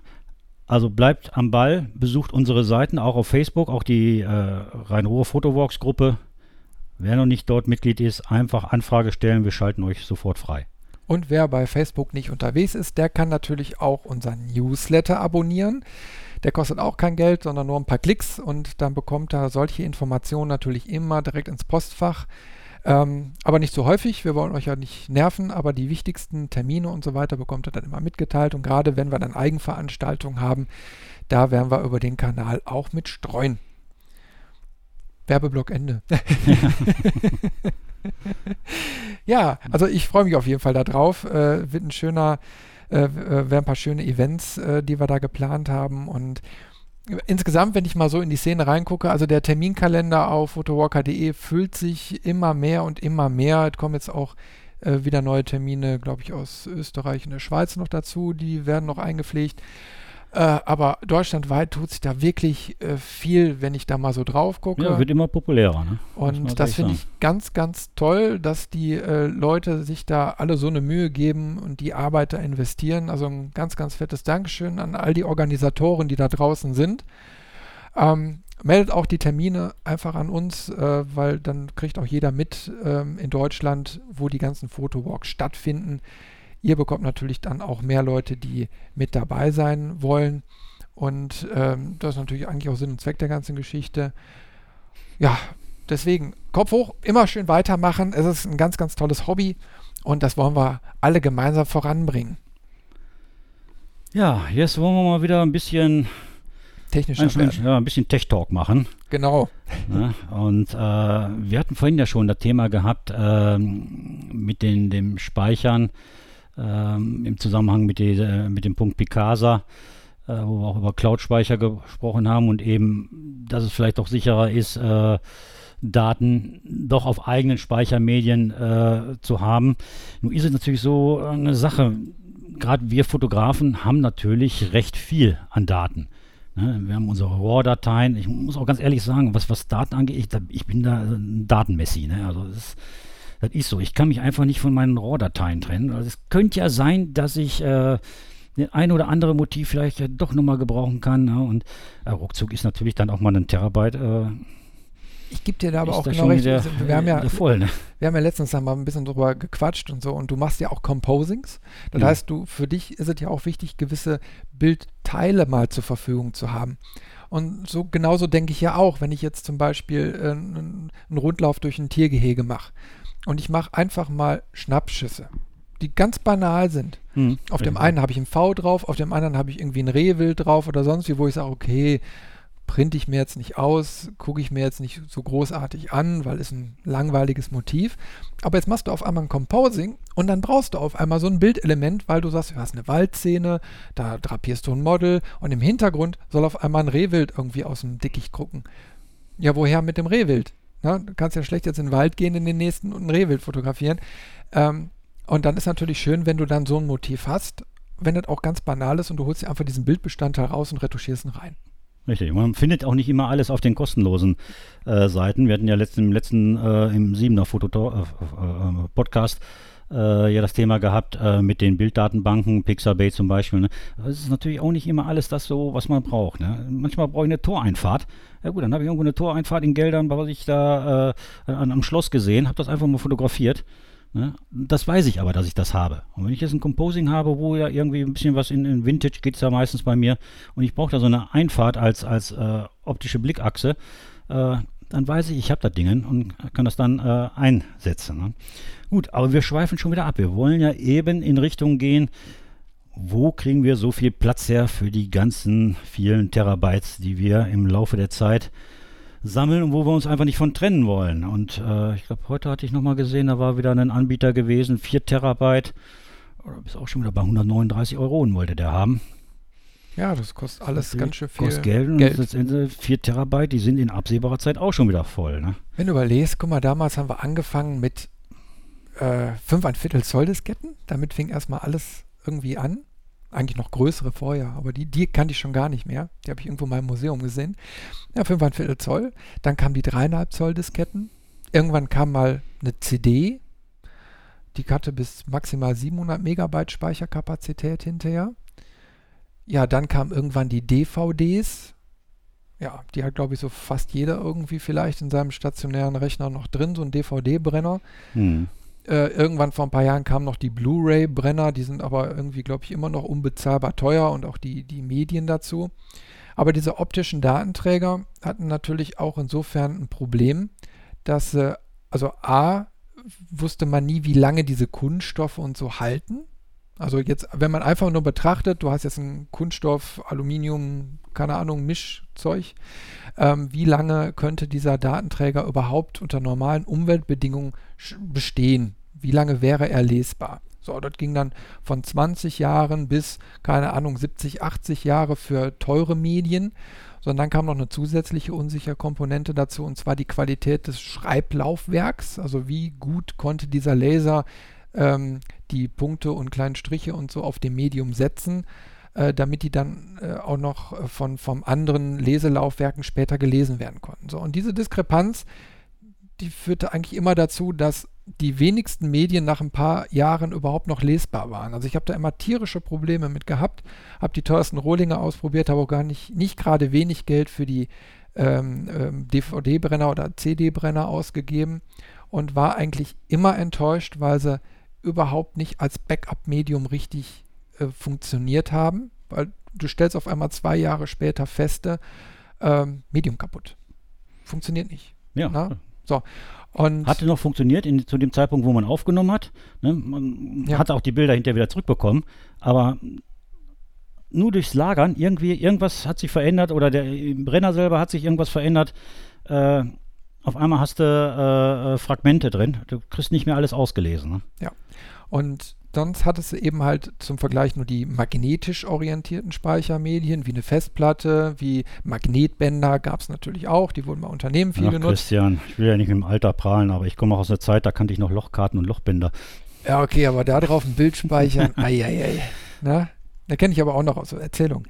Aber ähm, da hast du immer das Problem, dass du immer noch eine Veränderbarkeit, äh, Veränderbarkeit des Mediums hast. Also eine, eine, eine, magnetische Oberfläche kann sich über die Jahre verändern, die kann unbrauchbar werden, die kann durch externe Einflüsse äh, sich, sich ungefragt verändern. Da muss nur einer mit Magnet oder so vorbeigehen und schon ist äh, der ganze Dateninhalt futsch. Und das ist natürlich als Langzeitspeichermedium uninteressant. Ja, du musst nur die Zeit im Auge behalten. Mein Sohn, der hat jetzt eine äh, Platte noch drin äh, da macht er nichts Wichtiges mehr drauf, weil er weiß, das ist zwar eine gute Platte gewesen, aber die ist fünf Jahre alt. Das heißt, er kann da eigentlich täglich mitrechnen, dass die irgendwann, äh, dass, die, dass die hops geht. Ne? Irgendwann, die sind auf. Drei bis fünf Jahre, also nach fünf Jahren kannst du davon ausgehen, äh, wird es langsam kritisch für eine Festplatte. Da solltest du dann äh, nichts Wichtiges mehr drauf haben. Ja, und deswegen wäre es ja interessant zu sagen, ich hätte jetzt ein Speichermedium zur Verfügung, das auch nach meinem Urlaub, so in ein paar Millionen Jahren, wenn ich dann wieder nach Hause komme, hm. immer noch funktioniert. Ja, und da haben wir einen interessanten Beitrag gefunden, ähm, der sich quasi um eine Glasscheibe dreht, äh, auf der möglicherweise bis zu 360 Terabyte gespeichert werden können. Und ja, dann, das ist, wobei ich sagen muss, das ist eigentlich für mich das Interessantere, äh, die Menge an Speicherkapazität. Äh, äh, klar, du bist natürlich fasziniert davon, von der Haltbarkeit äh, dieser Geschichte. Die wird ja angegeben mit, wenn ich das jetzt richtig im Kopf behalten habe, mit 13,8 Milliarden Jahre. Ja, ich sag ja, also dreimal so weit, wie dieses Sonnensystem äh, aller Voraussicht nach noch bestehen soll. Ja, bis nach meinem nächsten Urlaub. Ja, ja. Ja. Ähm, interessant an der Sache ist die Größe. Diese Glasscheibe, die ist nicht viel größer als eine 2-Euro-Münze. Und äh, von der Technik, jetzt wird es natürlich echt kompliziert, da werden äh, Nanostrukturen äh, genutzt. Also da sind wir im, im, im ähm, wirklich noch was, was, mikroskopisch klein ist ja eigentlich noch zu grob ausgedrückt. Ne? Nanostrukturen sind ja schon im, im atomaren Bereich, wenn mich die ja, mi Ne? Im Mikrometerbereich. Ja. Äh, ist natürlich unwahrscheinlich klein, äh, die, diese Schreibdichte, äh, die da erreicht wird. Und das Interessante ist ja im Endeffekt auch noch die Art und Weise. Also wir haben jetzt gerade über Medien gesprochen, wo Nullen und Einsen geschrieben werden. Ähm, auf dem Magnetband folgt das eben halt in Form von einer binären äh, Speicherung 1 und 0. Mhm. Äh, auf dem optischen Medium haben wir so kleine Dots und kleine Striche, die dann die Einsen und Nullen äh, symbolisieren und dann dementsprechend ausgelesen werden. So, und hier bei dieser Glasscheibe sprechen wir von einer fünfdimensionalen Speichertechnik. Also Physik für Fortgeschrittene. Am Ende werden aber trotzdem wieder Nullen und Einsen stehen, weil irgendwann muss es ja in Impulse umgewandelt werden und da sind wir wieder bei den Nullen und Einsen. Ja, Wichtig ist, du musst ein Medium finden, wo du diese äh, Informationen halt äh, äh, drauf machen kannst. Also entweder du magnetisierst es oder du äh, brennst Strukturen mit einem Laser in eine Disk oder eben du liest diese Strukturen in dieser Nano, äh, ja, diese, diese, Nanostrukturen halt auf, aus. Ja, und das ist natürlich ein bisschen schwierig sich vorzustellen. Drei Dimensionen ist klar. X, Y und Z-Achse, ne? eine nach links, eine nach äh, rechts, eine nach oben. Das ist äh, unser, unsere räumlichen Achsen. Dann kommt noch hinzu, wenn ich das hier, ich muss mir immer wieder angucken, äh, dann achten die noch auf die Ausrichtung der Nanostruktur. Also wird anscheinend wohl die Gestalt dieser Nanostruktur äh, betrachtet, die einen Informationsgehalt trägt. Und dann gibt es wohl noch einen Einfluss auf die Lichtbrechung. Das wird wohl auch noch berücksichtigt. Also das sind im Prinzip ja, fünf, ja, fünf Dimensionen sprechen sie von. Richtig, genau. Und äh, ausgelesen wird das Ganze hinterher ähm, mit, äh, also das Lesegerät ist eine Mischung aus optischem Mikroskop und einem Polarisationsfilter. Also ganz, mhm. ganz hohe Technik, äh, die da verwendet wird. Aber natürlich interessant. Gut, aber jetzt bevor die Zuhörer schon mal zum Sparschwein gehen, um zu gucken, ob sie sich das leisten können, äh, vom Preis her wissen wir noch nichts. Aber äh, die Technik funktioniert, soweit ist es klar. Äh, das steht allerdings jetzt hier nicht bei Golem äh, mit drauf. Ich habe aber mal geschaut, das große Problem und deswegen suchen die Entwickler auch noch äh, ähm, Sponsoren in der Industrie oder überhaupt ähm, äh, Unternehmen, die bereit sind, da in der Weiterentwicklung mitzuarbeiten. Denn was noch geforscht werden muss und entwickelt werden muss, ist die Auslesegeschwindigkeit. Denn das ist das große Manko im Augenblick. Ähm, mein Sohn hat gestern noch gegoogelt gehabt und äh, gefunden, die Auslesegeschwindigkeit liegt im Augenblick bei 6 Kilobit äh, die Sekunde. Das ist äh, nicht sehr viel. Also das, das ist, ungefähr der große so Manko viel, noch. Das ist ungefähr so viel, wie du äh, noch aus dem Mobilfunknetz rauskriegst, wenn irgendwie deine Flatrate abgelaufen ist. Ne? Ja, so ähnlich. Da muss man sich das wohl vorstellen. Ne? Also in der Richtung äh, muss dringend eben noch was äh, gemacht werden. Aber es ändert nichts dran. Die äh, Technik, die Art und Weise, die Technik selber funktioniert. Und ähm, bei dem, was alles heutzutage entwickelt wird, ähm, ist mit an Sicherheit grenzender Wahrscheinlichkeit von auszugehen, dass auch diese Sache in absehbarer Zeit ähm, auch gelöst werden kann. Das Schöne ist im Endeffekt bei so einem Medium, dass du A, ein Medium schaffst, was unabhängig irgendwo, sag ich jetzt mal, hingelegt werden kann, ne? also nicht in einem Rechner drin ist mhm. und eben halt durch, durch die physikalische Beschaffenheit auch äh, einen langen Zeitraum gelagert werden kann. Im Vorgespräch hatten wir noch mal, schon mal kurz darüber gesprochen. es gibt ja auch nochmal auch Daten, die gespeichert werden müssen. Ähm, zum Beispiel äh, das, so das, das, Wissen der Menschheit, also so, so, so halt die ganzen Informationen, die auch in einem Staatsgebilde und so anfallen, die werden jetzt in irgendwelchen Stollen in der Eifel oder so in Fässer gepackt, auf Mikrofilm gebannt ähm, und für die Ewigkeit äh, versucht äh, zu konservieren. Und solche Medien machen es natürlich dann einfacher zu sagen, okay, weil die physikalische Eigenschaft schon so, äh, sage ich jetzt mal, gesetzt ist, dass du unter widrigen Umgebungseinflüssen äh, ähm, äh, eine maximale Stabilität des Speichermediums erreichst. Und das ist natürlich klasse. Und wenn irgendwann sowas mal so serienmäßig äh, äh, möglich sein sollte, wer weiß, ob wir nicht so kleine, ähm, so kleine ja, so Schreibgeräte für diese 2-Euro-Stücke dann irgendwo mal kriegen. Ähm, wer weiß, was wir in 20 Jahren hier auf dem Schreibtisch stehen haben. Ja, da brauchst du ja nur mal betrachten, was war vor 20 Jahren? 1996. Überlege ich, da hatte ich einen äh, 486er PC gehabt. Stimmt, ja. Da, da, da war der Zeitraum, wo ich einen Rechner hatte, einen 486er DX40 mit 4 Megabyte Arbeitsspeicher und einer 170 Megabyte Festplatte. Und das war ja. top. Das war Sowas in der so, Größenordnung oh. und uh, natürlich die, die, das Diskettenlaufwerk, äh, was noch ständig genutzt wurde.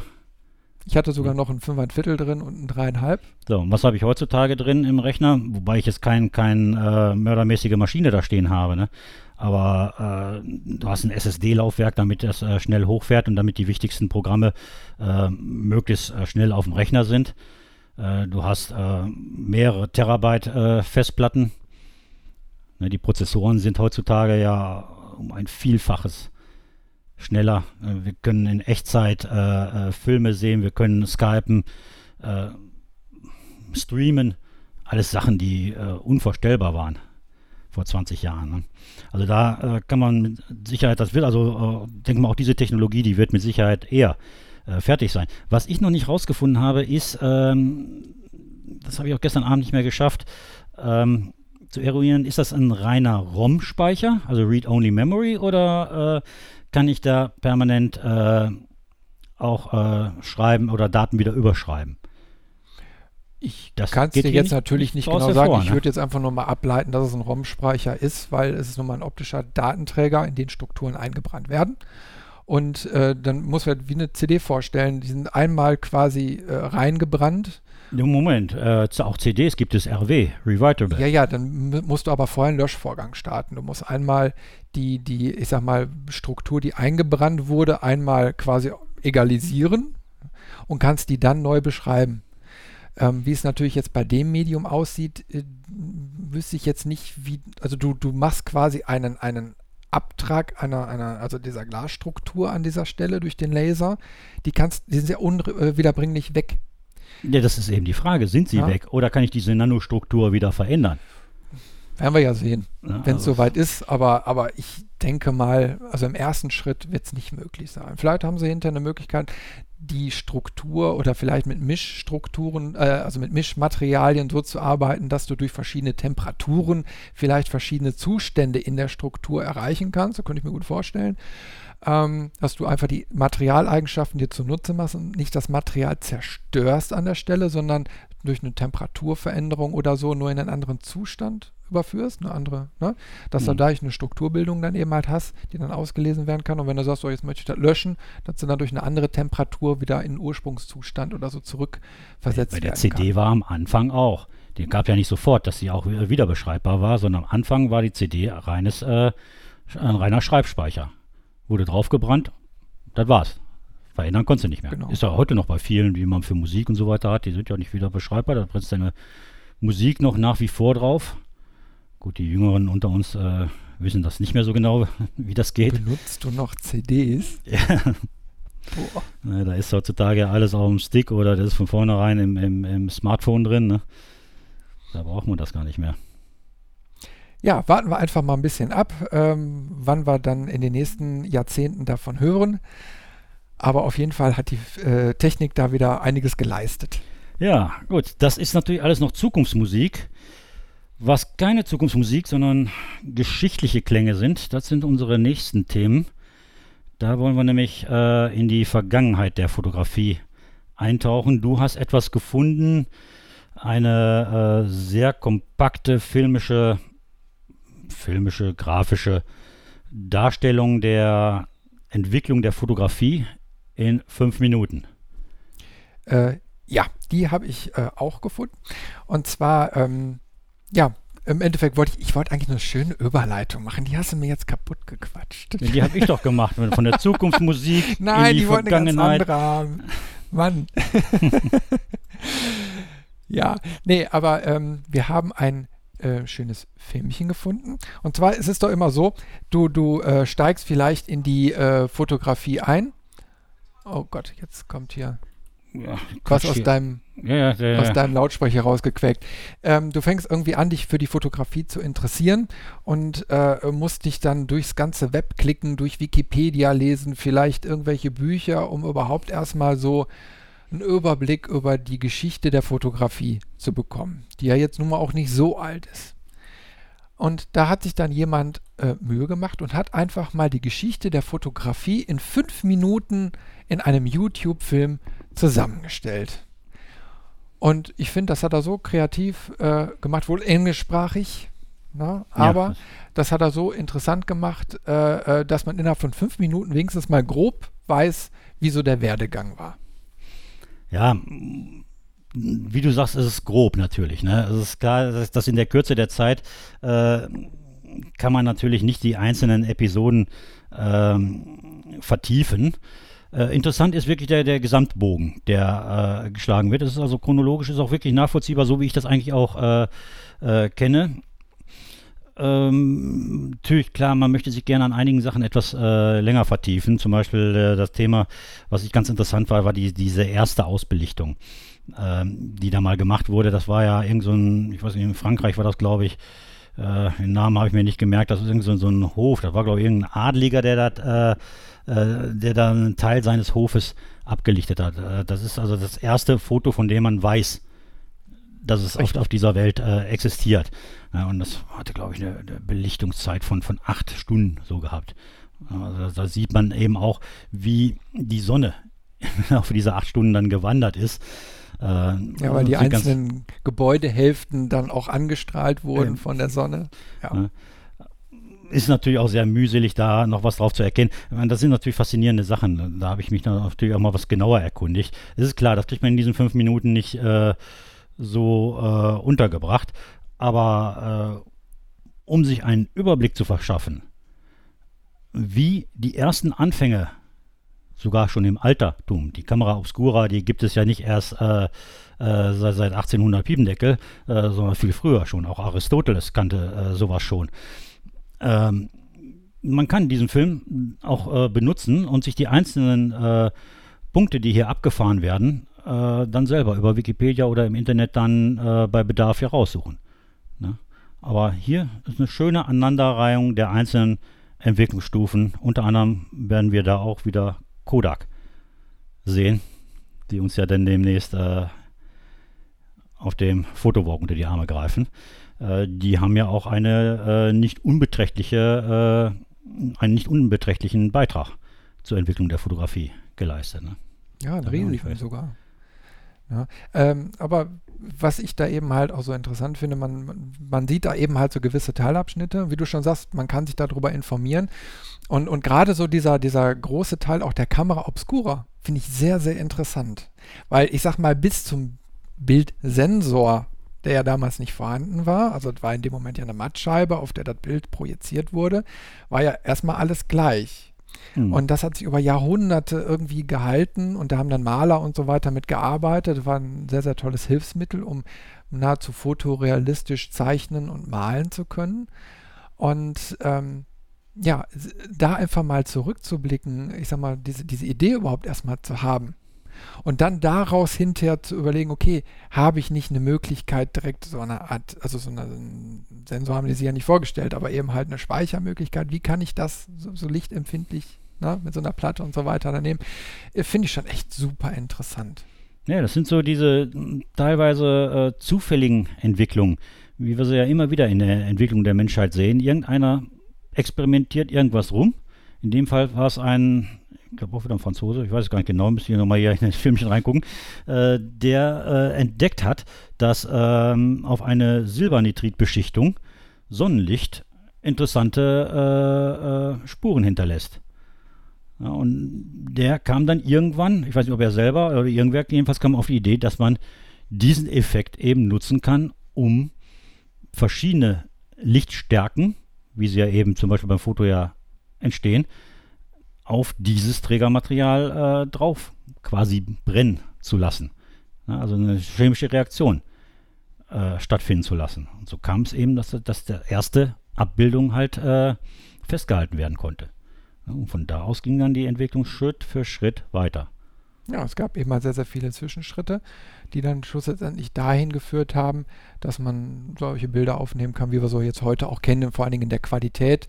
Äh, und die größte Herausforderung war ja nun mal da, die, die äh, Belichtungszeiten zu reduzieren. Das war nun mal die größte Herausforderung über eine sehr, sehr lange Zeit ähm, wo man, ich weiß jetzt gar nicht, ob es in dem Video jetzt drin war, ich habe es nur auf jeden Fall im Kopf. Doch, es wird immer wieder angesprochen, äh, dass äh, wie sich nee, dann noch die Zeiten verkürzen. Ja, nee, nee, also welche Hilfsmittel die genutzt haben, um überhaupt ein Porträt machen zu können. Also wenn, ja, wenn, wenn Nackenstützen, Nackenstützen, hm. Narkotika, ne, um, um sich erstmal für ein paar Minuten zu sedieren und, und äh, das, das Gesicht irgendwie einigermaßen gerade zu halten. Ähm, da sind natürlich drastische Maßnahmen, die man da durchführen müsste, aber weil die Technologie noch nicht so weit war. Nee, so ein Porträt, das war ohne weiteres fünf Minuten. Ja. Ne, deswegen hatten die auch, das sagen, sagen die auch in dem Film, hatten die ja eigentlich auch immer ernste äh, Gesichtsausdrücke. Nicht, weil die von Natur aus immer griescremig waren, sondern äh, das schafft kein Mensch, äh, fünf Minuten lang ein Dauergrinsen, vor allem immer das gleiche, äh, hinzulegen. Außer vielleicht gewisse Fernsehmoderatoren, das mag vielleicht sein, aber jedenfalls der normale Profis. Mensch kriegt gar nicht so viel, äh, also beziehungsweise über so einen langen Zeitraum die, die äh, Gesichtsmuskulatur unter Kontrolle. Ne? Also zeigt im Endeffekt nur, wie, wie brutal flexibel wir heutzutage eigentlich schon mit der Technologie sind. Wir reden ja über Verschlusszeiten, äh, ja okay, jetzt elektronisch von, von bis zu ein äh, 34. Tausendstel, na, wenn jetzt auch, na, jetzt einfach nur mal grob gesagt. Ähm, aber wir reden über Werte, die waren damals undenkbar.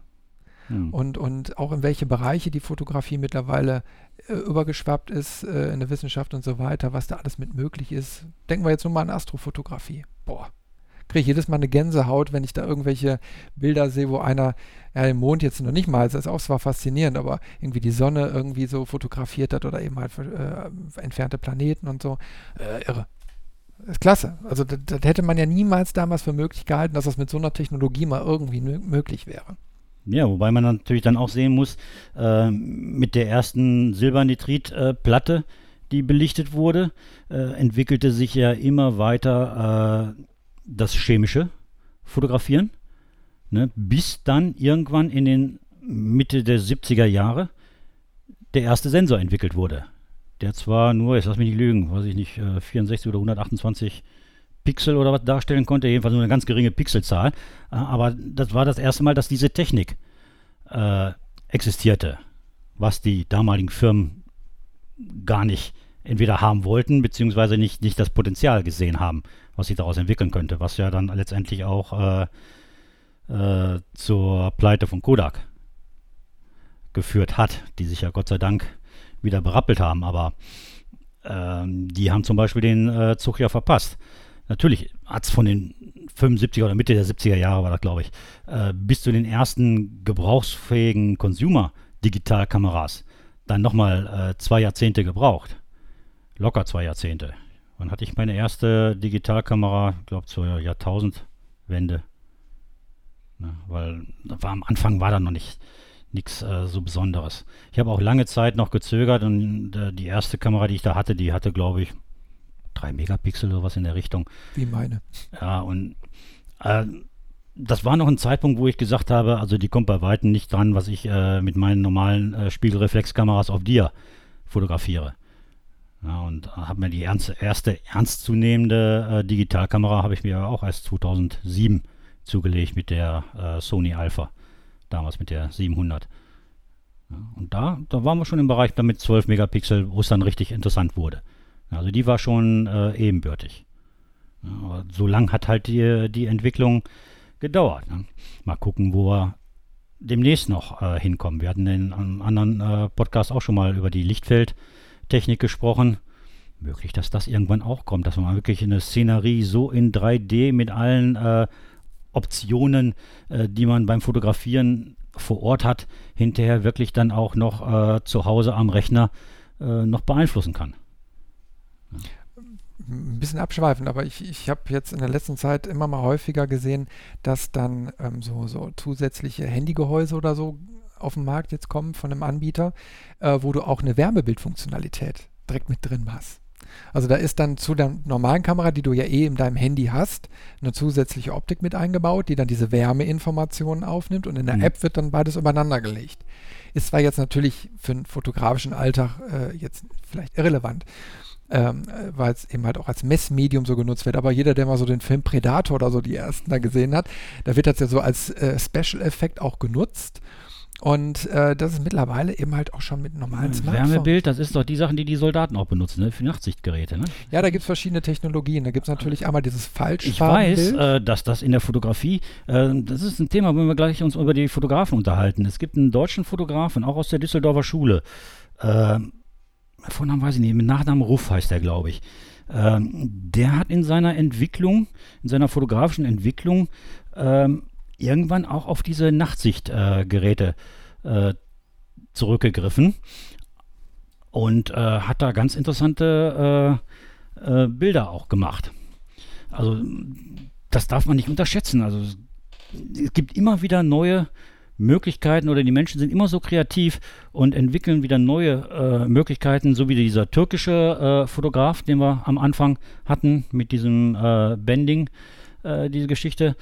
Ähm, so hat Ruf eben auch ein neues äh, Medium genutzt, um eben äh, künstlerische Fotografie zu machen. ich denke mal, da ist der, der, der menschlichen Kreativität sind eigentlich da immer wenig Grenzen gesetzt. Ne?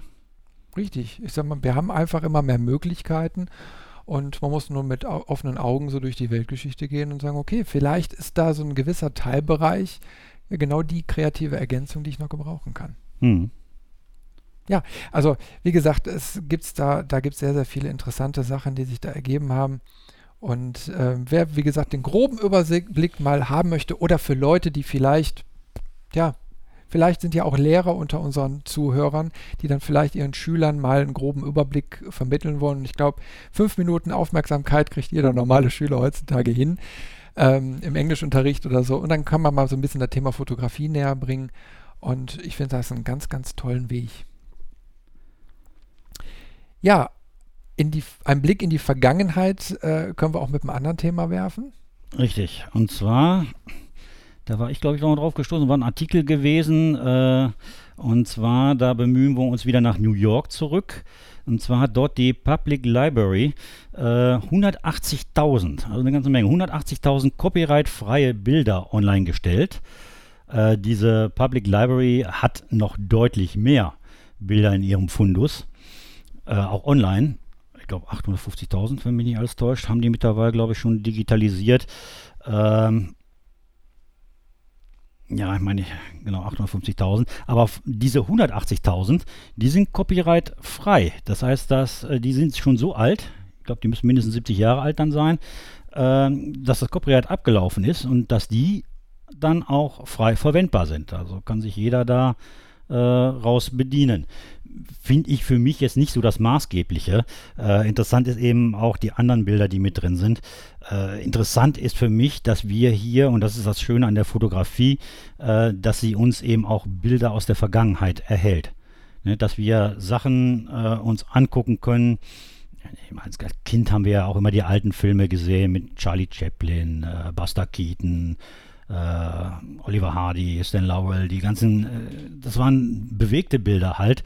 Alte Sachen, die uns äh, einen Blick ermöglicht haben äh, in, in Zeiten und Techniken, die schon lange vor unserer Geburt stattgefunden haben. Ne? Und in diesen Fotografien gehen wir eigentlich nochmal einen Schritt weiter zurück äh, wo wir teilweise, ich habe mal da gestöbert hier in diesen äh, Bildarchiven. Äh, zum einen sind da, was europäische Bilder angeht, äh, vieles auch aus der Kriegszeit, äh, Ersten Weltkrieg, wohlgemerkt, an, an, Bildmaterial zu finden, glaube weit über 1000 Bilder aus den deutschen Gebieten, aber auch aus, aus den Balkangebieten und anderen Regionen. aber eben auch, ich habe da Bilder gefunden, ähm, aus den 1850er Jahren, wo also noch wirklich mit äh, äh, ganz alten Kameras, äh, mit minutenlanger Belichtung äh, New Yorker Szenen äh, aufgenommen wurden. Ne, das heißt, wir haben hier einen Blick in New York äh, von vor 150 Jahren. Das finde ich persönlich sehr, sehr spannend muss natürlich sagen, ich bin natürlich auch immer einer, der äh, geschichtlich sehr interessiert ist. Ne? Aber wenn du dann die Sachen siehst, du siehst ja, das ist mal nicht ein Gemälde. Ein Gemälde hast du immer das Gefühl, der Maler hat das dann so gemacht, wie ich es heute vielleicht mit meinen Bildern mache, weil ich ja eben auch compose, beziehungsweise die Bilder am, am Rechner ja auch manipuliere, äh, dass er es so geschaffen hat, wie er der Meinung ist, dass es gerne ausdrucken möchte. Ne? Und äh, die dokumentarische Fotografie, die die Leute damals gemacht haben, die zeigt mir ein unverfälschtes Bild in eine längst vergangene Zeit, also die, die länger zurückliegt als mein Urgroßvater. Ne? Und das finde ich äh, eben äh, sehr faszinierend daran. Ne? Ja, sehe ich genauso. Ich, ich habe ich hab ja auch mal so ein bisschen da durchgeblättert und ich bin dann bei irgendwelchen Fotos gelandet, die äh, das New York 1932, äh, 1935 gezeigt haben und man bleibt irgendwie unwiderruflich an diesen Bildern hängen, weil du, du kennst die Zeit nur aus den Filmen, die du gerade genannt hast. So, so ein hm. Stan Laurel oder Oliver Hardy. Das waren aber alles Filme, die natürlich in Kulissen gedreht wurden, ähm, die zwar einen Eindruck von der Zeit vermittelt haben, aber natürlich, es war ein Film. Und da siehst du aber die, die Realität. Also du siehst Straßenzüge, du siehst die Leute, wie sie gekleidet waren. Ähm, du siehst die im Alltag. Ich habe ein Foto gesehen, da standen die irgendwie an so einem Kuchen-Ausgabe-Dingen, also wie so eine Kantine eben halt, wo du so Kuchen ziehen konntest oder so.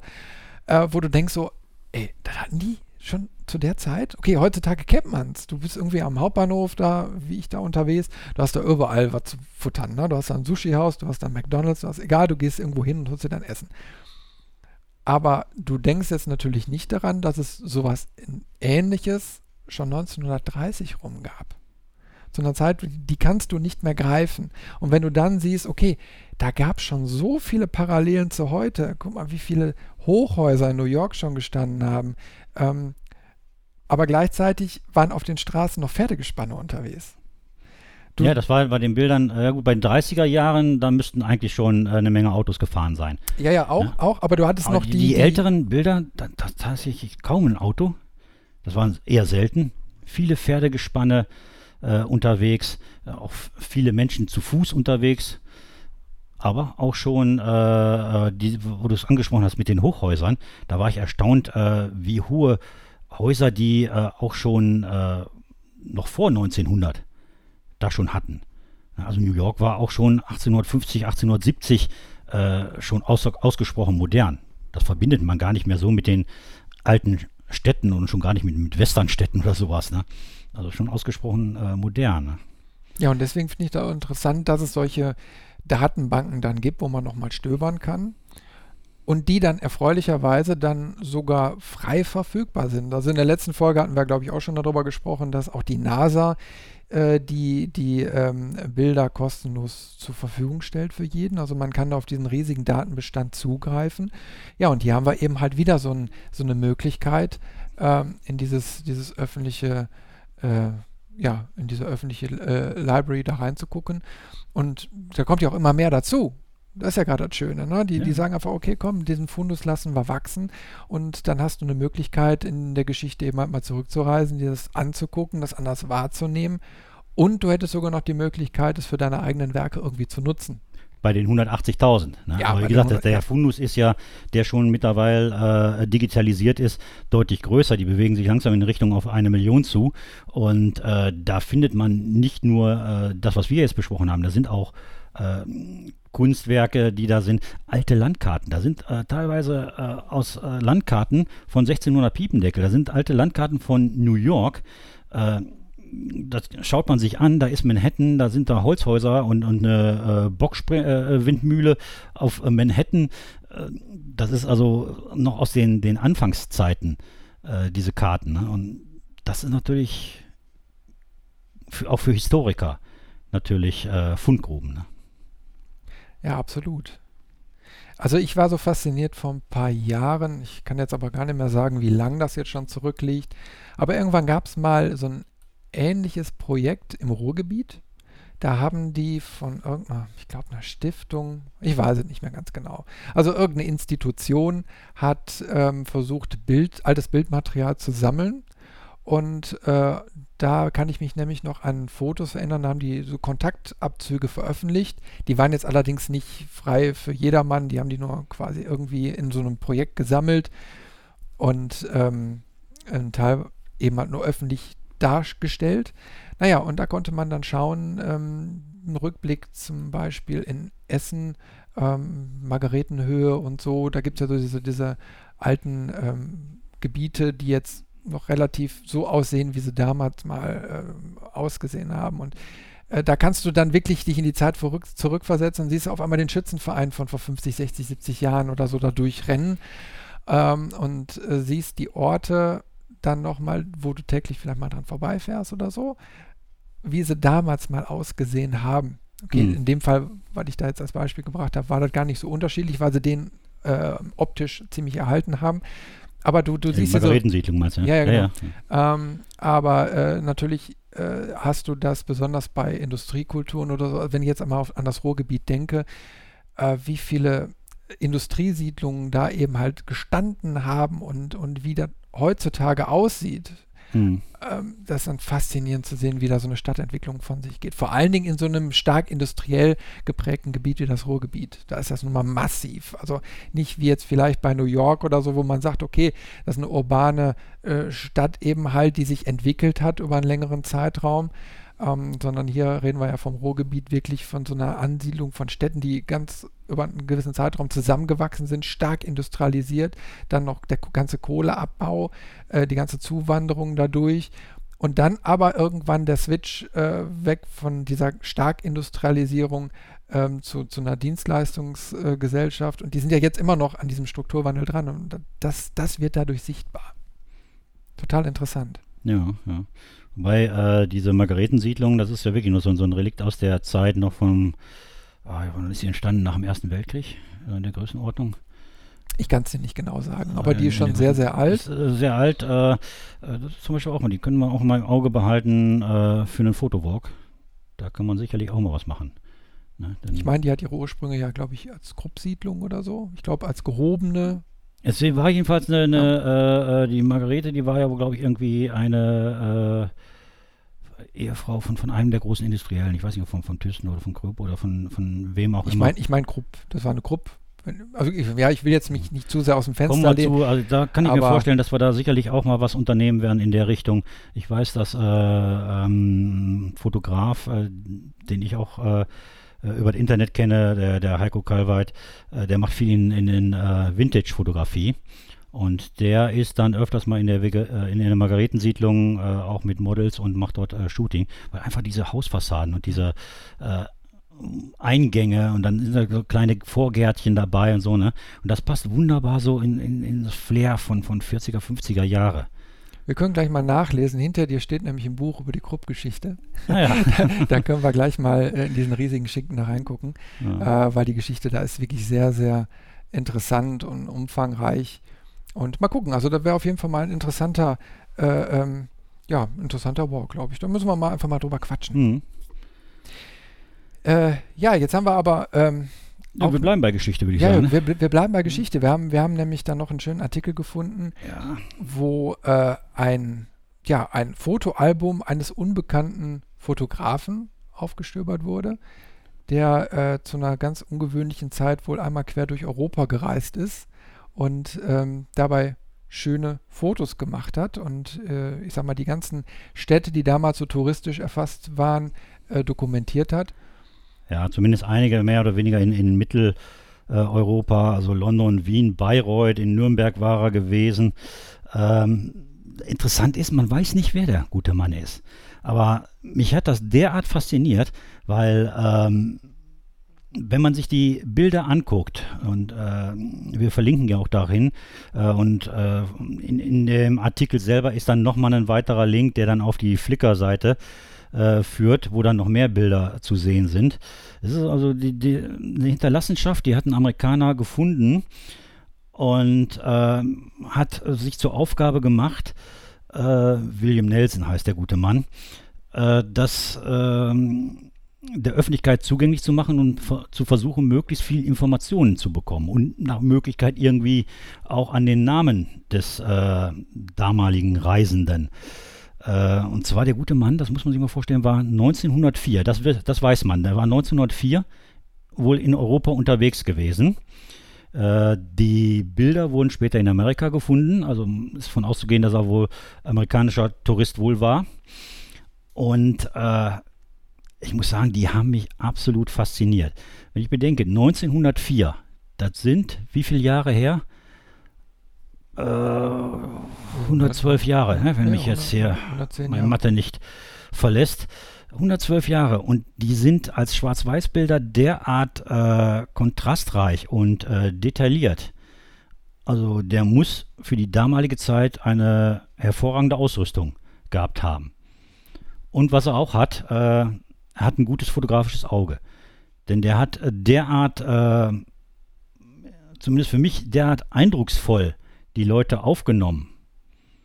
Das finde ich schon, schon äh, außergewöhnlich. Ja, also kann jedem nur empfehlen, schaut euch diese Bilder an. Das ist ein äh, Einblick in die Zeit vor dem Ersten Weltkrieg, wo äh, die Städte quasi noch historisch gewachsen waren einfach auch mal ein bisschen auf den, den, den Hintergrund achten, äh, auf die, die kleinen äh, Sachen des täglichen Lebens, die dort einfach mit abgebildet sind. Äh, das Aussehen der Häuser, klar, Autos sieht man 1904 äh, so gut wie gar nicht. Das waren also, es gab es zwar schon, aber sie waren ähm, noch, noch kaum verbreitet. Ne? Aber er hat sehr viel die Menschen äh, fotografiert oder halt auch die, die äh, Gebäude. Ausgesprochen interessant und wie gesagt, mich hat vom Sockel gehauen. Da würde mich auch mal eure Meinung interessieren, äh, was ihr von der Qualität dieser Bilder haltet. Vielleicht da auch einfach mal einen äh, Kommentar äh, zu schreiben, wenn ihr euch die Bilder betrachtet habt, äh, was ihr davon haltet. Also wenn ich mir so die Bilder angucke, dann sehe ich irgendwie sofort die Tendenz zu dieser Street Photography, wie wir sie heute so nennen, mhm. äh, weil die Person ist ja wirklich an die Leute rangegangen. Ähm, das erste Bild, was man da in der Flickr-Gruppe sieht, das sind dann immer so vier Kinder, die wirklich einen krassen Gesichtsausdruck haben, aber er hat sich, du musst dir vorstellen, der, der hat sich vor die Kinder gestellt und hat die fotografiert. Das war damals zu der Zeit wirklich total ungewöhnlich, dass ein Amerikaner in Europa dann noch, ich gehe jetzt mal davon aus, mit einer richtig großen Kamera unterwegs war und äh, dann die Person da abgelichtet hat. Und dann haben wir so ein dokumentarisches Werk, wo du wirklich sagst, die, dieses Bild erzählt Geschichten. Ja. Weil ich meine, ist immer der, der ganz rechts, der Kleine, der, wie alt mag der sein? Sechs vielleicht? Das Älteste? Ach, der Älteste, der Kleine, da ja? sind drei, so, vier. Und, und, aber du siehst diesen, diesen, äh, ich sag mal, diesen wohlgenährt, aber er hat hier Dreck im Gesicht oder so oder, oder rote Bäckchen oder so. Man kann das jetzt in dieser Schwarz-Weiß-Aufnahme nicht genau erkennen. Aber auf jeden Fall, ähm, da, da steckt viel in den Gesichtern drin. Äh, in den anderen Fotos kann man Straßenszenerien erkennen. Hier im zweiten Foto ist zum Beispiel einer noch mit einem Zylinder da so unterwegs. Ähm, also so, so. Das glaube ich in, in, in England, glaube ich, in London kann das sein. Uh, two ja, Gentlemen London. London. Ne? Ja. So, aber wo man einfach heutzutage das optisch mit, mit einem alten Klischee irgendwie so verbindet, wo man sagt, ja, wir sind damals so rumgelaufen, sondern das ist eine authentische Straßenszene, wo es, wie es wirklich damals stattgefunden hat, wie die rumgelaufen sind. Ähm, hier Oldest Man in Clovery, äh, äh, sieht man auch so, so, so, einen alten Mann irgendwie. Alle gucken in die Kamera. Ja, ein alter Seebär, der, ja. äh, der so eine Sturmflut äh, überlebt hat. Das hat man rausgefunden. Also da äh, ist durch diese Veröffentlichung äh, sind Lokalhistoriker hintergekommen, wer er war und äh, die haben glaube ich sogar noch zwei, drei weitere Personen auf dem Bild äh, sogar identifizieren ja, richtig. können. Hier ne? Klaas Boatsman, ähm, der da war, glaube ich, die Geschichte, das ist ein Holländer, der sich auch für verschiedene Postkartenmotive hat ablichten lassen und deswegen war nachvollziehbar, wer diese Person ist. Aber der ist wirklich hier mit seinen äh, holländischen Holzschuhen da unterwegs und dieser komischen Hose da und den, den, dem Hut. Äh, ist ein starkes Bild. Ja, und apropos starkes Bild, da muss ich mal, ich drehe mal eben meinen Rechner hier. Äh, weiß nicht, ob die dieses Bild ähm, das hat mich also wirklich sehr äh, äh, berührt. Und zwar ist es so ein Bild, es äh, zeigt eine Straßenszene, äh, die Straße geht bergan und es kommt eine Frau entgegen, die hat einen riesen Weidenkorb auf dem Rücken.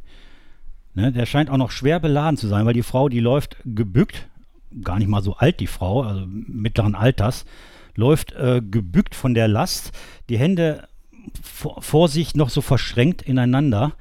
Ne? Und äh, denke mal, äh, die Tochter läuft daneben, kleines Körbchen tragend. Man sieht den Fuß unten ein bisschen äh, in der Bewegungsunschärfe. Äh, das ist ein kompositorisch hervorragend aufgebautes Bild. Es ist also ausgesprochen ausdrucksstark. Man sieht richtig, äh, man hat das Gefühl, man, man, spürt quasi, was die arme Frau da an Gewicht den Berg hier äh, hoch, die Straße hochastet. Man möchte ja fast äh, hingehen und, und ihr die Last abnehmen. Ne? Also es ist erstaunlich, wenn man sieht, so lange gab es Fotografie ja zu dem Zeitpunkt äh, noch gar nicht. Der Mann, der hat für mich äh, auch künstlerisch eine sehr, sehr gute Ader gehabt. da würdest du heutzutage noch einen Preis mitgewinnen, da bin ich mir ziemlich sicher, mit so einem Bild. Also hier ist noch ein Bild äh, on the Charles Bridge Prag. Mhm, Karlsbrücke Prag, ja. Ja, und äh, was mich an dem Bild fasziniert, ist jetzt nicht nur die Straßenszenerie, aber, aber diese Schärfe, diese Tiefenschärfe auch, die hm. in dem Bild vorhanden ist, äh, wo man wie gesagt, okay, also ich habe ich hab ja vorhin von meiner Balder Rollbox äh, erzählt, dieses wirklich, das ist eine Billigkamera. Hm. Ähm, aber die wird an, nicht annähernd so einen Schärfebereich irgendwie abdecken können und, und also da, da, daran sieht man schon, dass da wirklich professionelles Equipment irgendwie eingesetzt sein muss. Sonst ja, kann ich mir gar nicht vorstellen, dass er die optische Qualität damals hätte erreichen können. Und natürlich, die äh, Belichtungszeiten müssen ja relativ kurz gewesen sein, die er da. Bei äh, der Bewegung, die, die Leute, ja. um nochmal auf das Bild eben zurückzukommen, die sind ja in Bewegung. Sicherlich gehen die nicht schnell. Ne? Aber äh, dem Moment, wo das Mädchen den Fuß aufsetzt, der Fuß selber ist äh, scharf abgebildet. Das ist also nur der nachziehende Fuß, der in Bewegung ist. Das ist eine Belichtungszeit, würde ich sagen, ein Dreißigstel vielleicht. Ja, das wird ja, vielleicht hinkommen. Un ungefähr. Ne? Und, und hier auf der, auf der Karlsbrücke eben halt, du siehst auch, da ist ein Mann, ähm, der hier in der Gehbewegung ist. Und oben, der, der Himmel ist ausgebrannt, äh, äh, der Fuß, der ist, ich sag mal, äh, der, der, ist, der ist feste, der ist in keiner Wischbewegung. Also die, mhm. die Belichtungszeit muss kurz gewesen sein. Und in dieser Kürze ist es aber auch gewesen, dass der, der Himmel ausgebrannt ist.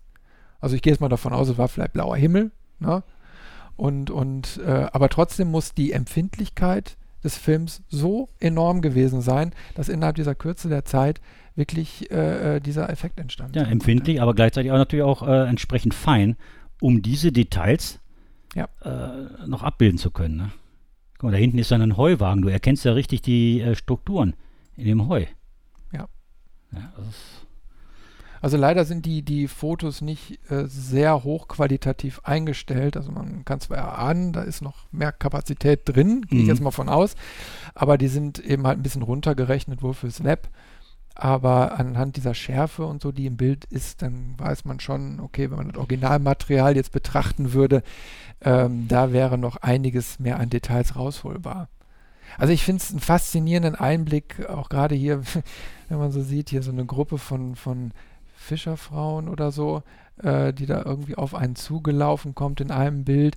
So Sachen, die man heutzutage versucht in, in, in so Folkloregruppen wieder darzustellen, nach dem Motto, guck mal, das ist unsere Kultur, so war das damals und dann werden diese alten Trachten irgendwie wieder so zusammengenäht und dann werden so Aufführungen gemacht. So, und damit schafft man so, so einen Blick wirklich in die Vergangenheit zurück. So sah es damals wirklich aus. Ja. Na, nicht so bunt und so, wie das heutzutage in so Gruppen dargestellt wird, sondern das war Arbeitskleidung, die sind dreckig, die sind verschmiert. Die tragen da ihre Körbe, ne? Richtig. Da waren auch, auch noch mehr Bilder, äh, auch aus, aus Holland so, ne? Äh, da hatte ich ja äh, die, diese holländischen Bilder, da hatte ich den Link ja hier unserem Mitfotowalker, den kennst du ja auch, den Roland van Bremen. Äh, schöne Grüße, falls du uns hier hören solltest, ähm, geschickt. Und da hatten wir uns dann auch an dem Abend äh, auch lange noch über äh, diese Bilder unterhalten. Und er hat mich in dem Zusammenhang auch äh, auf eine Geschichte mal aufmerksam gemacht. Das ist ja jetzt hier auch so ein Fund gewesen, zufällig. Hat jemand die, die diese Bilder gefunden. Ne? Und äh, sowas ähnliches hat sich abgespielt äh, in New York. Da gab es auch einen Fund von einer Amerikanerin, die ist, glaube ich, 1926 geboren. Die hat ihr Leben lang äh, immer fotografiert, die hat aber nie etwas veröffentlicht. Vivian Meyer. Vivian Meyer. Und die hat also 100.000 äh, Negative hat man da gefunden. Und die hat also gut und gerne ein halbes Jahrhundert lang, äh, ähm, ich glaube, Chicago und New York äh, fotografiert. Und zwar Menschen, Szenerien, Alltagsleben. Die hat also eine riesige äh, dokumentarische Hinterlassenschaft äh, dort, dort abgegeben durch Zufall, die Frau wurde, glaube ich, irgendwann dann äh, 2019, glaube ich, gestorben, 2007 hat das jemand irgendwie aus einem äh, aus einer Haushaltsauflösung wohl aufgekauft. Es ist interessant, die Geschichte, die dahinter steckt. Und äh, sie wird ja betrachtet als eine der mit größten oder bedeutendsten Fotografinnen äh, im vergangenen Jahrhundert. Das, was die amerikanische Fotografie angeht. Ne? Gibt einen interessanten äh, Film auch darüber. Ich nehme mal an, weil du sie ja auch kanntest. Ich weiß nicht, ob du den Film. Ja, ich habe ich hab den, hab den selbst gesehen. Ich habe hab mir direkt besorgt. Finding Vivian Meyer heißt der. Mhm. Ähm, der, der beleuchtet so ein bisschen diesen, dieses ganze Thema, also wie die auf die Fotos aufmerksam geworden sind und welche Frau sich überhaupt dahinter verbirgt. Die ist sehr, sehr mysteriös auch und alle Fragen sind auch nicht, noch nicht geklärt um, um sie und äh, weil, weil sie auch mit falschen Namen gearbeitet hat und mit falschen Herkunftsorten und, und, und. Also da ist sehr, sehr viel verschleiert. Und die Person, die sich da darum bemüht hatte, da überhaupt erstmal da zu recherchieren, äh, hat auch lange Zeit gebraucht, um überhaupt ein bisschen Transparenz in dieses Dickicht zu bekommen. Aber ähm, also da sollte auf jeden Fall jeder mal den Film angucken, der sich für das Thema interessiert, weil schlussendlich hat die Frau alles dokumentiert, was ihr vor die Linse gekommen ist. Und, und wenn es irgendwie ähm, war ein Kind, was ein Bein gebrochen hat, wird glaube ich auch in dem Film irgendwie so mal so erläutert, wo sie ganz fasziniert eben halt diese Szenerie da fotografiert hat. Ja, sie war da irgendwie total darauf fokussiert und, und hat aber auch eine charakterliche Veränderung über die Jahrzehnte mitgemacht, spielte da wohl auch eine Rolle. Und ähm, ja, so ist eben halt ein dokumentarisches Werk entstanden, was diese Faszination ausübt. Also man kann sich jetzt natürlich darüber streiten, ist das jetzt Kunst oder nicht. Ähm, aber schlussendlich hat eine, hat eine Person ein Lebenswerk hinterlassen, ein gigantisches, also ein, einen gigantischen Bildfundus, der es uns jetzt ermöglicht, in eine Zeit zurückzublicken, die uns jetzt mittlerweile sehr, sehr fern geworden ist. Der Fundus ist ja unverfälscht, dadurch, dass sie ja das nie veröffentlicht hat ist sie ja nie einer Kritik ausgesetzt gewesen. Das heißt, sie hat sich nie von äußeren Einflüssen in ihrer Fotografie äh, verändern lassen. Ja, Wenn verändert, dann nur durch ihre persönliche biografischen Erlebnisse. Ja, und, und ich sag mal, da noch sogar noch einen Schritt weiter. Sie hatten eine sehr, sehr betrachtliche Anzahl, also eigentlich, glaube ich, die meisten äh, Fotos noch nicht mal entwickeln lassen. Also sie hat nie die eigenen Fotos gesehen. Hm. Nur eben halt die, diesen, diese paar, die, die dann wirklich mal äh, wirklich äh, entwickelt wurden. Aber man hat ja, was weiß ich, wie viel Tausende von negativen oder beziehungsweise von Filmrollen, glaube ich, sogar noch äh, gefunden, die, die unentwickelt waren. Ähm, das hat die gute Frau nie gesehen. Also das heißt, sie hat sich noch niemals mit dem eigenen Bild dann auseinandergesetzt, äh, so in der Form, dass man sagt, so wie wir jetzt, ich gucke mir jetzt mein Bild an und versuche beim nächsten Mal irgendwas besser zu machen ähm, sondern die hat einfach fotografiert, fotografiert, fotografiert. Ja, ich war wohl irgendwie eine, eine Sammlerin, die hat das wohl gesammelt, ohne sich das hinterher ja, ich sag ja, da, da, in dem Film wird noch darauf eingegangen, dass er wohl hinterher wie so ein Messi auch gelebt hat. Ähm, und ich glaube, in der Zwischenzeit, nachdem der Film veröffentlicht wurde, haben sich dann wiederum auch wieder noch neue äh, Sachen herausgestellt. Da sollte man vielleicht auch mal ein bisschen im Web stöbern. Ich habe da irgendwann letztens noch mal wieder so einen Artikel drüber gelesen. Ähm, auf jeden Fall ein sehr interessantes Thema, ähm, weil eben halt, ja, die, da, also die Frau hat eben halt so ein bisschen Skurrilität da auch noch so mit reingebracht. Auf der einen Seite hast du diesen, diesen enormen Schatz an, an Fotografien, auf der anderen Seite hast du diese kuriose Persönlichkeit, die so, ja, so einige Leute sagten, glaube ich, auch, dass die, die Person Vivian Meyer ist mitunter vielleicht noch interessanter als ihre Bilder. Würde ich wohl nicht so unterschreiben wollen, weil ich finde das, also von dem, was ich gesehen habe an Bildern, äh, sind das wirklich äh, echte Zeitdokumente. Also, ist immer eine subjektive Die, die anderen Sachen, die wir vorhin schon gesehen haben, beziehungsweise darüber gesprochen haben, äh, ist halt eine sehr interessante Sache aus einer Zeit, die ist halt weg. Und das ist das Schöne eben an der Fotografie. Wir können diese Zeit, diesen, diesen Moment der Zeit, können wir halt festhalten. Ne? Aber du weißt selbst, wie das ist. Ich sag mal, den einen interessiert so eine Geschichte, den anderen, der fängt an zu gähnen und möchte damit nichts zu tun haben, weil er dann eben halt doch eher darauf steht, Model abzulichten äh, und das dann umfangreich mit Photoshop nachzubearbeiten. Das ist ja ganz normal. Das, Jeder das ist ja auch gut. Wenn alle den gleichen Geschmack hätten, das wäre dann wahrscheinlich dann auch ein bisschen, bisschen langweilig. Ne? Also ich kann mich dafür faszinieren. Äh, ich, ich, fasziniere mich eben halt auch für Fotojournalismus, also für, für, für aktuelle Begebenheiten. Wie gehen hm. Fotografen äh, ans Bild ran? Und jetzt letzte Tage wurde ja irgendwie das Pressefoto des Jahres gekürt von Warren Richardson. Der war mir zu dem Zeitpunkt schon ein Begriff, äh, weil wir mit dem regelmäßig in der Redaktion zusammenarbeiten. Und insofern war es natürlich dann auch noch erfreulich zu sehen, dass gerade so eine Person, die sehr, sehr viel Engagement in ihre Arbeit reinsteckt, ähm, dann auch mal, äh, ich sag mal, da sowas, äh, so, so einen Preis eben halt gewinnt, ähm, weil es eben halt im Fotojournalismus Leute gibt, die gehen ja proaktiv irgendwo hin. Also die hm. setzen sich vielleicht sogar eine Gefahr aus. Also deswegen hört man ja auch immer wieder von Fotojournalisten, die dann leider auch irgendwie tödlich verletzt werden. Äh, bei ihm war es eben halt auch so, dass er sich irgendwelche ähm, Themen dann raussucht. In dem Fall war es eben halt diese ganze Flüchtlingswanderung. Und er hat gesagt, ich gehe ich geh mit. Ich, ich, ich gehe wirklich dahin, wo, wo die Sachen stattfinden und äh, dokumentiere das Ganze. Und äh, so hat er es zum Beispiel auch mal gemacht. Das waren die ersten Bilder, die ich von ihm gesehen habe. Äh, da ist er nach Laos äh, gereist und äh, hat da so die, die Umstände dokumentiert fotografisch und hat dann wirklich so, so Kinder zum Beispiel fotografiert, die alte Granatenreste aus den Kriegszeiten da zusammensammeln, die werden eingeschmolzen. Ähm, und äh, dann hast du da wirklich Kinder mit, mit äh, was weiß ich, wo die Beine fehlen, wo die Füße fehlen und so weiter. Und so. Das, das fasziniert mich, dass sich Leute wirklich ähm, damit auseinandersetzen und das dokumentieren. Das mögen aber auch nicht alle. Also ich habe ja schon erzählt, ich war vor zwei Jahren das erste Mal in Perpignan unterwegs. Äh, da ist im September immer die Vis, äh, Visa Pole Image. Das ist ein Fotofestival für Fotojournalismus.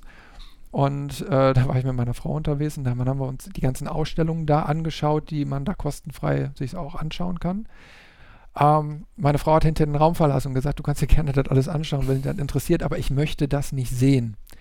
Äh, weil es einfach auch nicht schön war. Es war viel Kriegsfotografie, es war mittlerweile also auch aktuelle Geschichten, nicht nur aus der Vergangenheit, da war natürlich mhm. auch sehr, sehr viel bei, aber die hatten dann zum Beispiel eine eigene Rubrik aufgemacht, nur mit Handyfotos, also um die ähm, Nähe dann auch zu bringen zu, zu, Geschehnissen, die unmittelbar stattgefunden haben, wo dann vielleicht sogar noch traumatisierte, schockierte Leute mit dem Handy draufgehalten haben, wo man wirklich sagt, okay, da muss man schlucken, wenn man da durchgeht.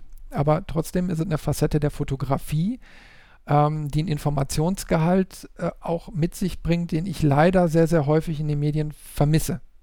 Also die, die Medien sind heutzutage nicht mehr das, was ich mir darunter vorstelle. Ich möchte Authentizität haben und. und hm, das sagen ja viele. Ne? So, und äh, ja, ja, das jedes Gespräch, was ich irgendwie in der Richtung führe, kommt automatisch auf den Punkt. Und, und das sind dann eben halt noch Bilder, die das transportieren, auch wenn es schmerzhaft ist, ja. Es ist auch, sind nicht Sachen, die man sehen möchte, aber wie anders möchtest du auf sowas sensibilisiert werden, wenn du alles glatt bügelst? Wenn, wenn, mhm. wenn keiner mehr drüber redet, wenn es mehr keiner mehr zeigt und, und äh, jeder nur noch interpretiert für sich persönlich. Und da finde ich eben halt gut, dass es so eine Möglichkeit gibt und äh, da muss man sich dann auch mit befassen. Ja. Ja, ähm, wo wir jetzt aber auch schön einen schönen Übergang machen können äh, zu Fotografen, wenn wir schon darüber reden. Und zwar über die Jahrzehnte äh, und was weiß ich, äh, haben sich viele, viele bedeutende Fotografen herauskristallisiert. Wir schmeißen ja immer mal ab und zu mit irgendwelchen Namen um uns herum. Ähm, aber äh, den wenigsten ist natürlich auch ja, klar, welch, welche Person dahinter steckt. Ja, und da sind wir auf einen interessanten Link mal gestoßen und zwar. Ja, du bist, du bist darauf gestoßen. Ja, ich habe mich gewundert. Also, ich habe geguckt, Liste bedeutender Fotografen hast du mir hier ans Board.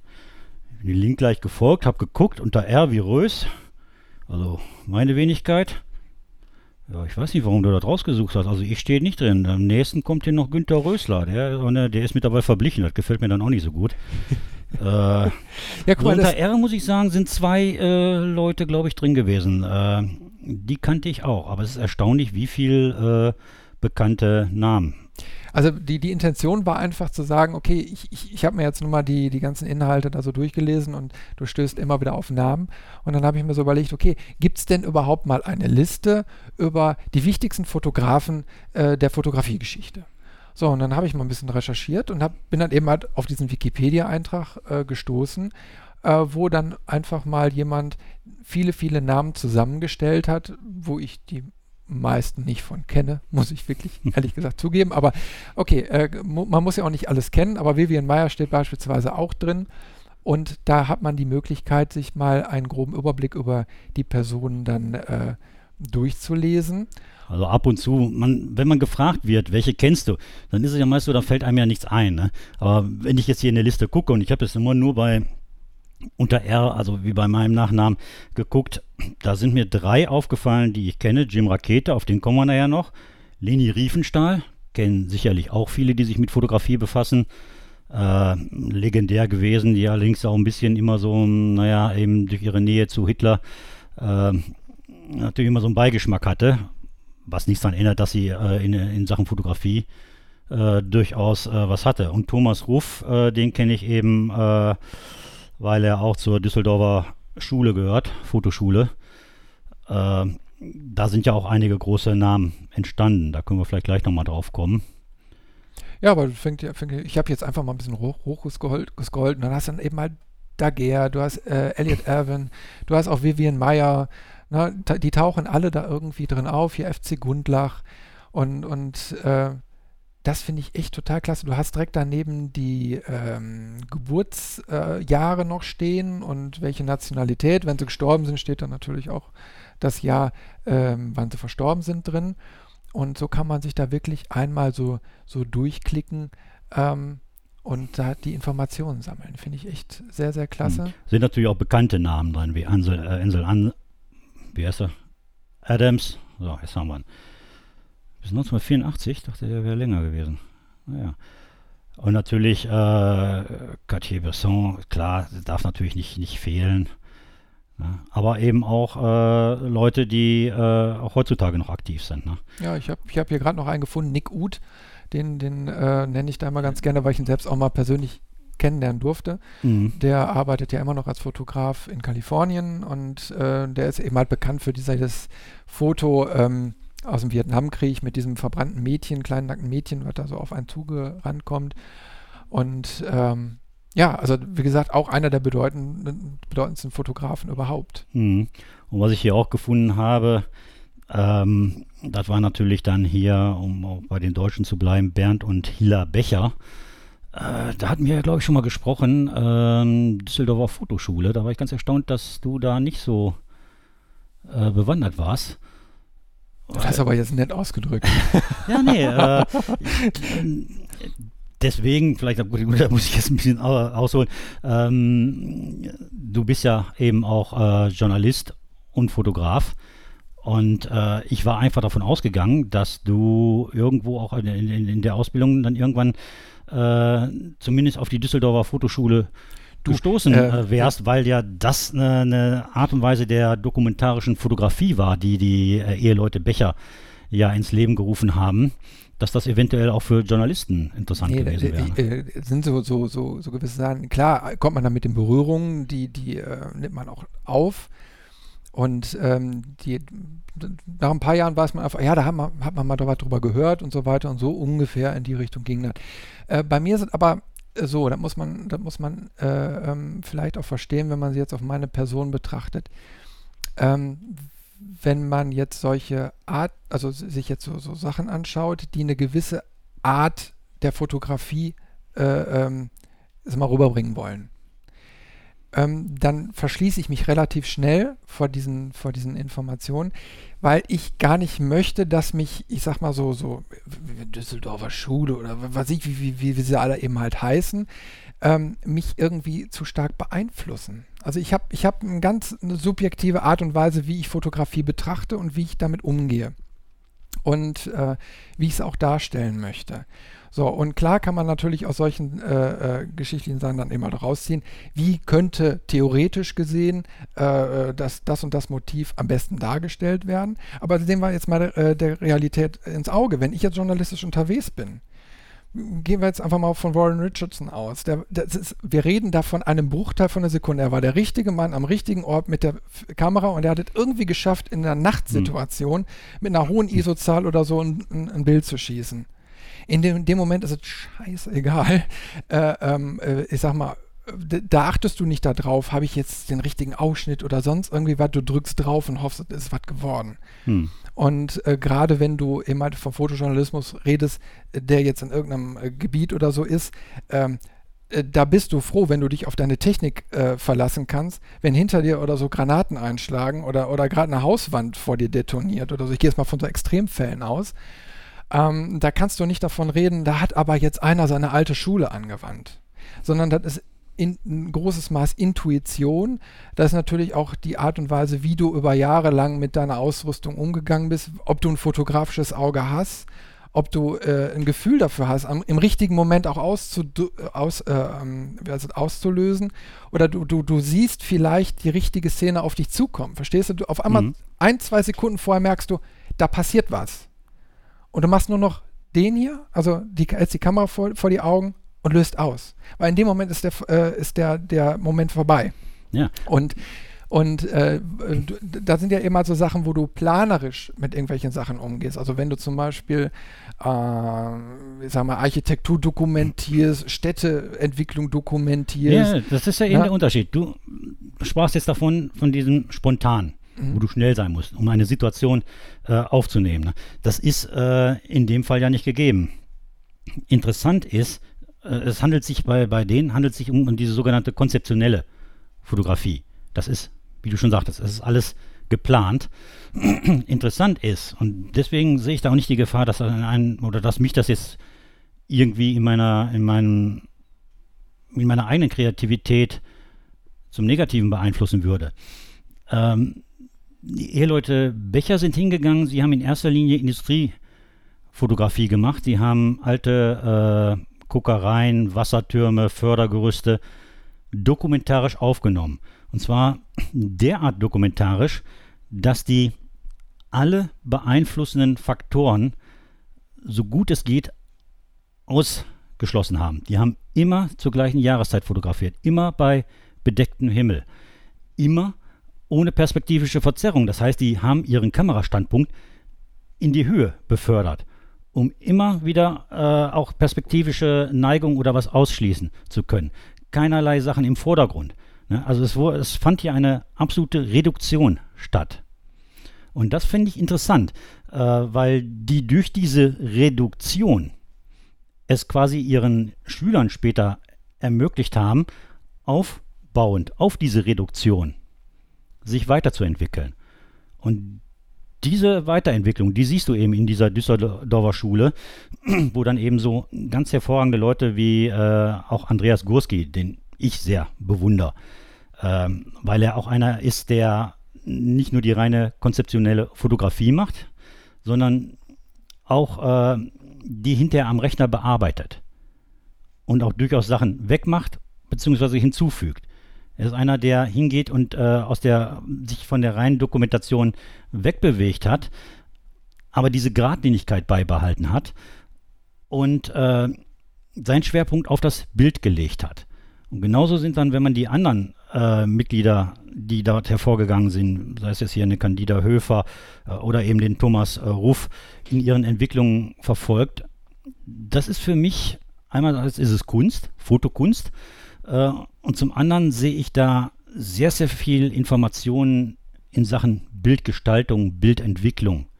Also ich kann da enorm viel mitnehmen. Und von daher finde ich das sehr interessant. Äh, ich habe ja da auch ein paar Links äh, mal geschickt für denjenigen unserer Zuhörer, äh, die sich dafür interessieren oder sich mal drüber schlau machen wollen.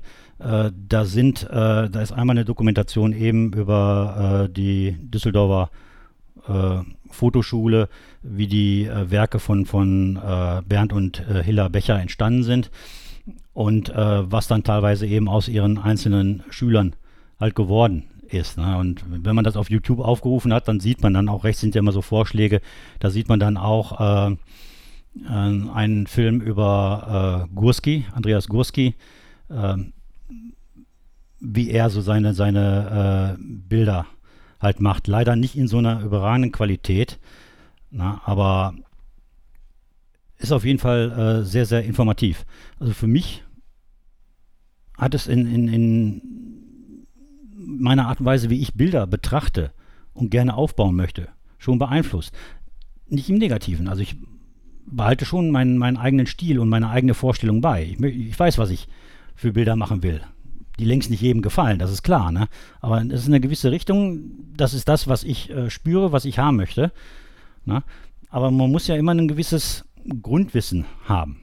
Und das fand ich eben bei denen. Und von daher war das mit der Liste, die du gemacht hast und dass ich dann diese Leute da wiedergefunden habe, mich an der Sache da erinnert habe äh, und mal wieder was drüber gesehen habe, war das für mich natürlich dann auch wieder ganz gewinnbringend. Aber genauso gut findet man in der Liste eben auch äh, jede Menge andere Namen. Also das ist ein Fundus an, an äh, Fotografen, über die man sich informieren kann und von dort aus weiter hangeln kann zu ihren Werken, um, um sich das anzugucken. Ich persönlich bin ja der Meinung, dass man als Fotograf eigentlich immer regelmäßig schauen soll, wie andere fotografieren. Das vielleicht ein bisschen im Kontrast zu dem, was du sagtest, was ja jetzt nicht negativ ist, weil du gleichzeitig eben, wenn du als Journalist fotografierst, ganz andere Prämissen hast. Ne? Aber wenn ich in, in, der, in der künstlerischen Fotografie unterwegs bin, finde ich es immer sehr, sehr anregend äh, zu sehen, wie andere Fotografen das machen, wie die die Sachen sehen was sind unsere Fotowalks? Letztendlich lernen wir da auch andere Leute kennen. Ne? Schauen, hör mal, wie machst du das? Wie oft habe ich da erlebt, dass ich äh, äh, Sichtweisen kennenlerne? Vielleicht jetzt nicht unbedingt meine Sichtweise, aber eine vollkommen neue. Da habe ich noch gar nicht dran gedacht. Ne? Und genauso ist es eben, wenn ich dann eben andere Fotografen, äh, deren Werke dann halt mal betrachte.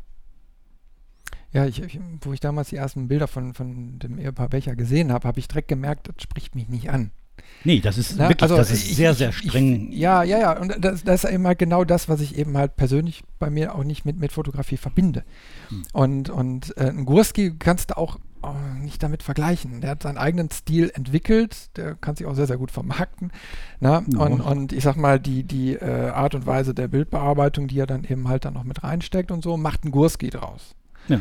So, und, und, aber er hat, das ist eben halt genau dieser Bereich von Personality, die er da mitgebracht hat. Das ist genauso, wie wir jetzt gleich nochmal auf Jim Rakete oder so zu sprechen kommen. Das Personality, die da mit reinspielt, wo, wo, also die ich mir ungern nehmen lasse. Ich, ich habe da irgendwie immer ein Problem mit nach dem Motto, ja, gucke mal. Also das hast du bei ein paar Pressefotos jetzt in letzter Zeit auch wiederum gesehen, dann wurden diese, diese Unterteilungen gemacht, diese Drittelregel und dann hier mit dieser komischen Spirale da so drin und so, wo ich immer sage, mein Gott, mach das doch nicht so theoretisch. Entweder ist das Bild gut oder ist es schlecht. Klar kann ich es im Nachhinein total theoretisch zerfuddeln.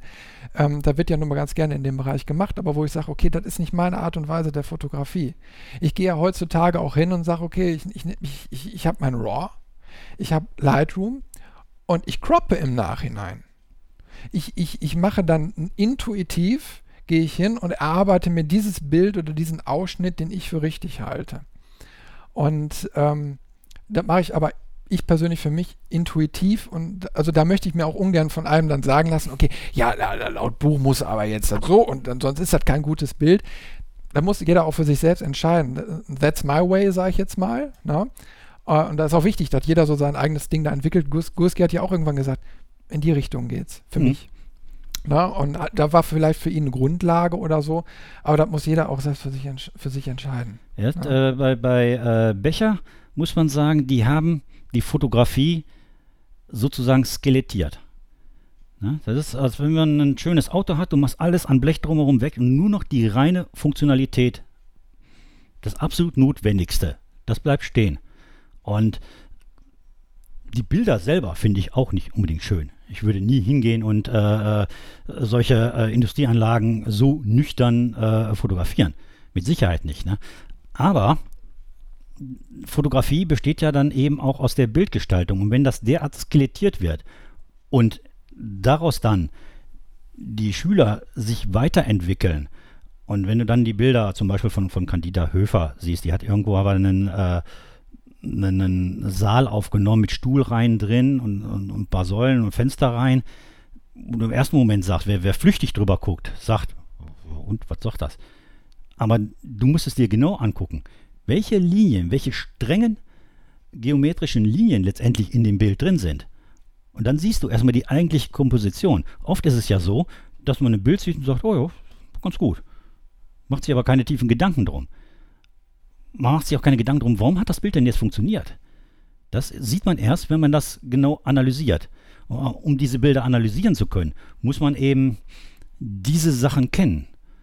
Und von daher finde ich das eben so interessant, dass man von diesen Grundlagen aus, von, von, von diesem Minimalismus, äh, den die Bechers seinerzeit mal gemacht haben, was vielleicht gar nicht ihre Absicht war, dass ich das so sehe heutzutage.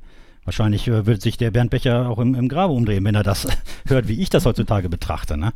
Aber für mich ist äh, eben halt interessant, da eine Entwicklungslinie hinzusehen, wie äh, diese in dem Fall muss man sagen, wirklich renommierte Leute. Also äh, Andreas Gurski ist einer der renommiertesten Fotografen Deutschlands und auch der höchstbezahlteste, also der bisher am meisten für seine Bilder äh, als Deutscher bekommen hat. Aber auch eben ein, ein Thomas Ruf macht ganz interessante Experimente in der Fotografie. Ne? Und das sind Sachen, wo ich sage, da gucke ich hin, da mache ich mir Gedanken um die Bilder, dann nehme ich mir auch ein Stück weit was von mit und behalte das im Hinterkopf, was Bildgestaltung angeht. Irgendwo ist es wie mit den Composings. Irgendwo weiß ich, ich habe ein Stück vom Bild, das ich gebrauchen kann. Und dann baue ich es mit ein. Ja, und so ähnlich muss man das dann eben auch mit dieser Düsseldorfer Schule betrachten. Das ist kein, kein Dogma für mich. Ne? Das muss man so machen oder so hat deutsche Fotografie auszusehen. Ne? Das beileibe nicht. Aber in Bezug auf Bildgestaltung war das für mich äh, ein, quasi ein, ein Fundament. Und deswegen fand ich es so interessant. Deswegen habe ich da heute so viel drüber gequatscht. Und du, du hast ja auch gerade zwei Seiten äh, darüber ähm, ähm, berichtet. Und zwar auf der einen Seite natürlich äh, äh, damit Fotografie zu lernen oder zu begreifen. Auf der anderen Seite natürlich aber auch rückwirkend sie zu erklären. Also mhm. wenn das Bild schon längst entstanden ist und daraus abzuleiten, okay, pass mal auf, warum funktioniert es? Dann finde ich es auch okay, kann man machen, wenn man es unbedingt wissen möchte. Ne? Ähm, bei mir ist es meistens eben halt so eine emotionale Ebene, die dann eine wichtige Rolle spielt. Ja, ja. da möchte ich dir aber widersprechen. Äh, wenn du diese emotionale Ebene haben willst, gibt es zwei Möglichkeiten. Entweder du bist so ein Instinktfotograf, dass du in der Lage bist, das rüberzubringen, dann wendest du das instinktiv die richtigen Sachen an. Oder du hast dir das äh, Wissen darum angeeignet äh, und wendest dieses Wissen an. Fakt ist, es müssen gewisse Dinge in der Bildgestaltung mit eingebracht werden, die erfahrungsgemäß bei einer Großzahl von Menschen funktionieren. Oder äh, so provokant sein, was wiederum dann aber auch funktioniert. Ne? Also es ist, äh, man kommt letztendlich nicht drum herum. Entweder du aber hast es äh, drauf, klar, das gibt es auch. Aber nichtsdestotrotz kann ich hingehen und du sagst, du hast ein Bild emotional gemacht.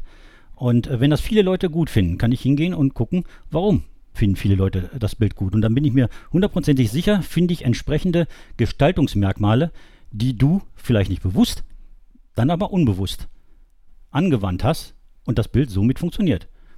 Womit du auf jeden Fall äh, zum gewünschten Ergebnis gekommen bist. Ist auch gut, wenn du das, äh, in der Lage bist, instinktiv deine Sachen rüberzubringen. Ja, okay, das ist immer, immer so die Sache, man kann da nicht pauschal äh, über die ganze Fotografie mit, mit solchen Aussagen gehen. Ich sag mal, einige Fotos funktionieren einfach nur deswegen, weil sie ungewöhnlich sind.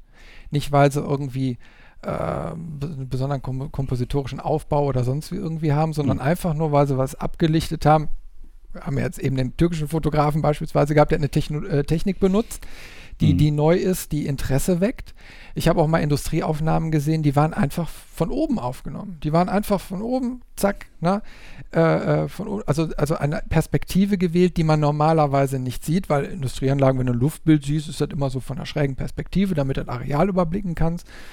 Und der Fotograf hat dann einfach stringent von oben nach unten fotografiert. War auch was anderes. Klar, ergeben sich dadurch durch, durch solche Industrieanlagen und so, die sind eben halt geplant. Das heißt, du hast gerade Rohre, du hast äh, Schnittkanten, du hast Kontraste und so weiter da drin. Du hast, wenn eine alte Anlage ist, immer noch diesen rostigen Farbton und so weiter. Ne? Viele Elemente, die dann hinterher sagen, ja. so wow, na, äh, äh, das, das ist es. Aber in dem Moment, er hat ja dokumentiert. Es ist ja. so, wie es da ist. Da hat er mit Sicherheit, äh, äh, ob bewusst oder unbewusst, auf einige Sachen äh, aus, aus, aus äh, Bechers Lehre letztendlich zurückgegriffen. Aber du sagst es gerade. Ne? Es klappt auch unbewusst. Ja, natürlich. Das ist. Ja. es gibt genügend Fotografen, Guck dir äh, die, die, große Zahl der Hobbyfotografen äh, in den entsprechenden Communities an, die dort Bilder reinstellen, wo einem manchmal der Mund offen stehen bleibt. Ne? Also das gibt es äh, durchaus. Nur trotzdem, es ist ja immer die Frage, warum bleibt dir der Mund offen stehen? Weil es ein Bild ist, das funktioniert hat. Und das kann man ergründen, warum es funktioniert. Ob der Fotograf das jetzt äh, letztendlich bewusst oder unbewusst gemacht hat, spielt letztendlich keine Rolle. Der Vorteil ist vielleicht, wenn man es bewusst macht, dass man äh, sowas vielleicht öfters machen kann. Ja, das ist äh, die Möglichkeit, dass du sagen kannst, wenn ich das bewusst anwende, kann ich äh, hingehen und auch konzeptionell ein gutes Bild machen. Der Spontane, der äh, reagiert. Ne? Und der, der das, äh, der um die Regeln weiß, Regeln ist ein hässliches Wort, das wende ich gar nicht an, der um die Gestaltungsmittel äh, weiß, der kann äh, das auf Wunsch halt machen. Der muss nicht spontan, der kann also agieren und nicht wie der, der, der das unbewusst macht, der reagiert. Das vielleicht, äh, kann man vielleicht da den Unterschied sehen zwischen eigenes Agieren und äh, Reagieren. Reagieren ist ein gutes Stichwort. und jetzt was völlig anderem.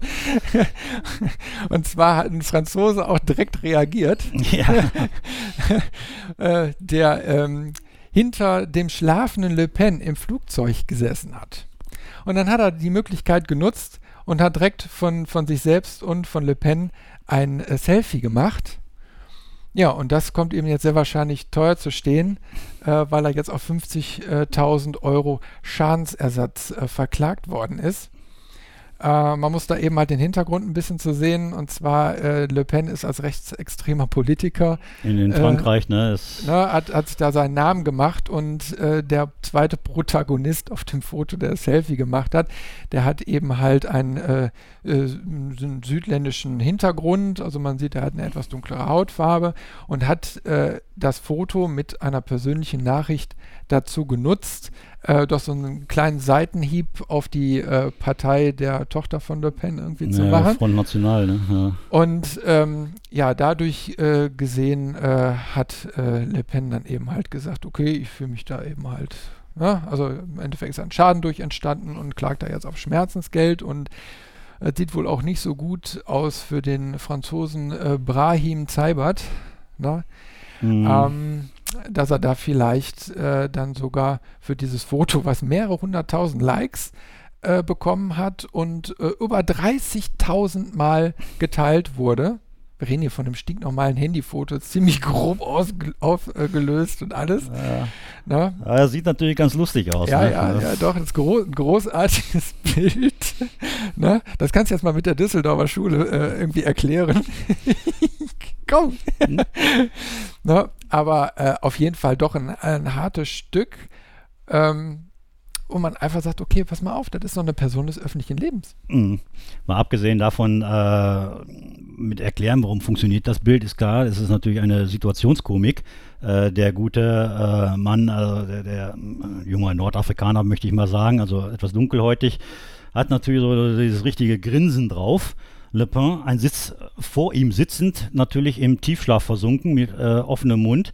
Äh, du hast ja so Gegensätze. Du hast einmal jung und alt als Gegensatz, dann die Hautfarbe als Gegensatz, dann wach äh, und schlafend als Gegensatz. Äh, er grinsend und der andere halt äh, ist also keine humoristische äh, Gesichts, Gesichtszüge.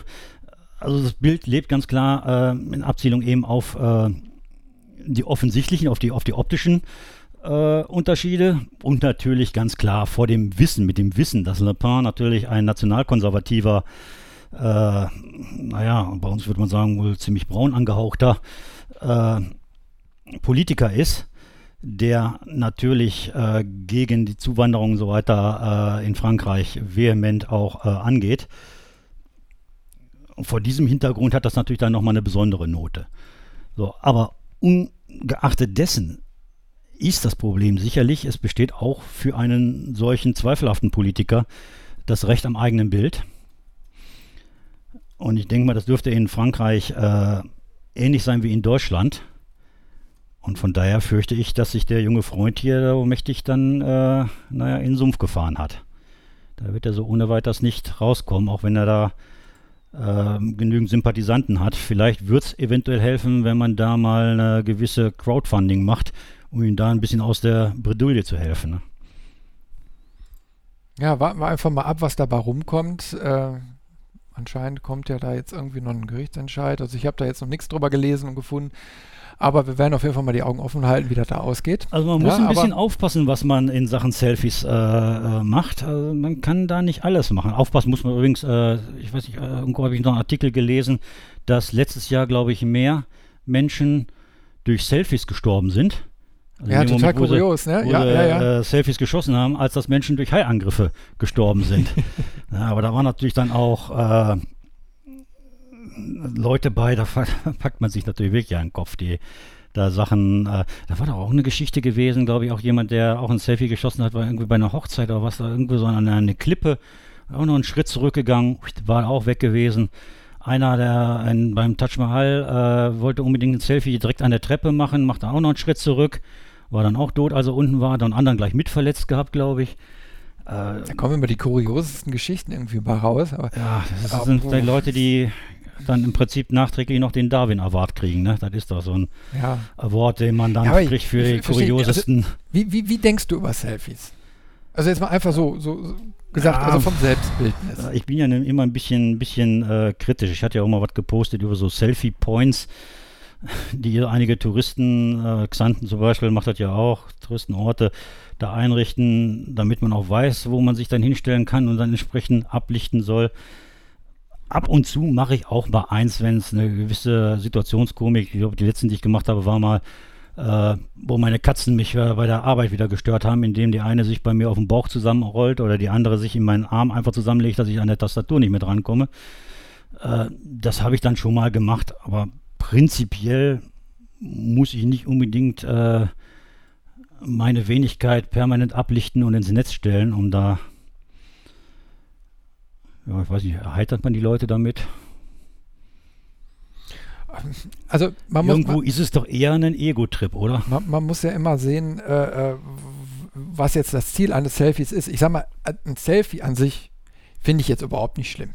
Ich sag mal, damals hat man ja immer darüber mokiert und gesagt, ja, äh, wo bist du denn mal auf dem Foto drauf? Ja, ist ja klar, ging ja nicht. Ich sag mal, damals hat man fotografiert und derjenige, der hinter der Kamera stand, war eben halt nicht auf dem Bild mit drauf. So heutzutage hat man dann so, so Smartphones oder so, wo man eben halt zwei Optiken drin hat, eine vorne, eine hinten und dann kann man sich fotografieren. Ich finde es insofern erstmal schön, weil man sagen kann, okay, ich bin jetzt unterwegs oder mit, meinem, äh, mit meiner Partnerin oder so und kann in Urlauben und so weiter, ohne dass ich jetzt mein Fotoapparat aus der Hand geben muss und derjenige damit wegrennt, ähm, kann ich irgendwie ein Foto machen und äh, mir eine Erinnerung festhalten.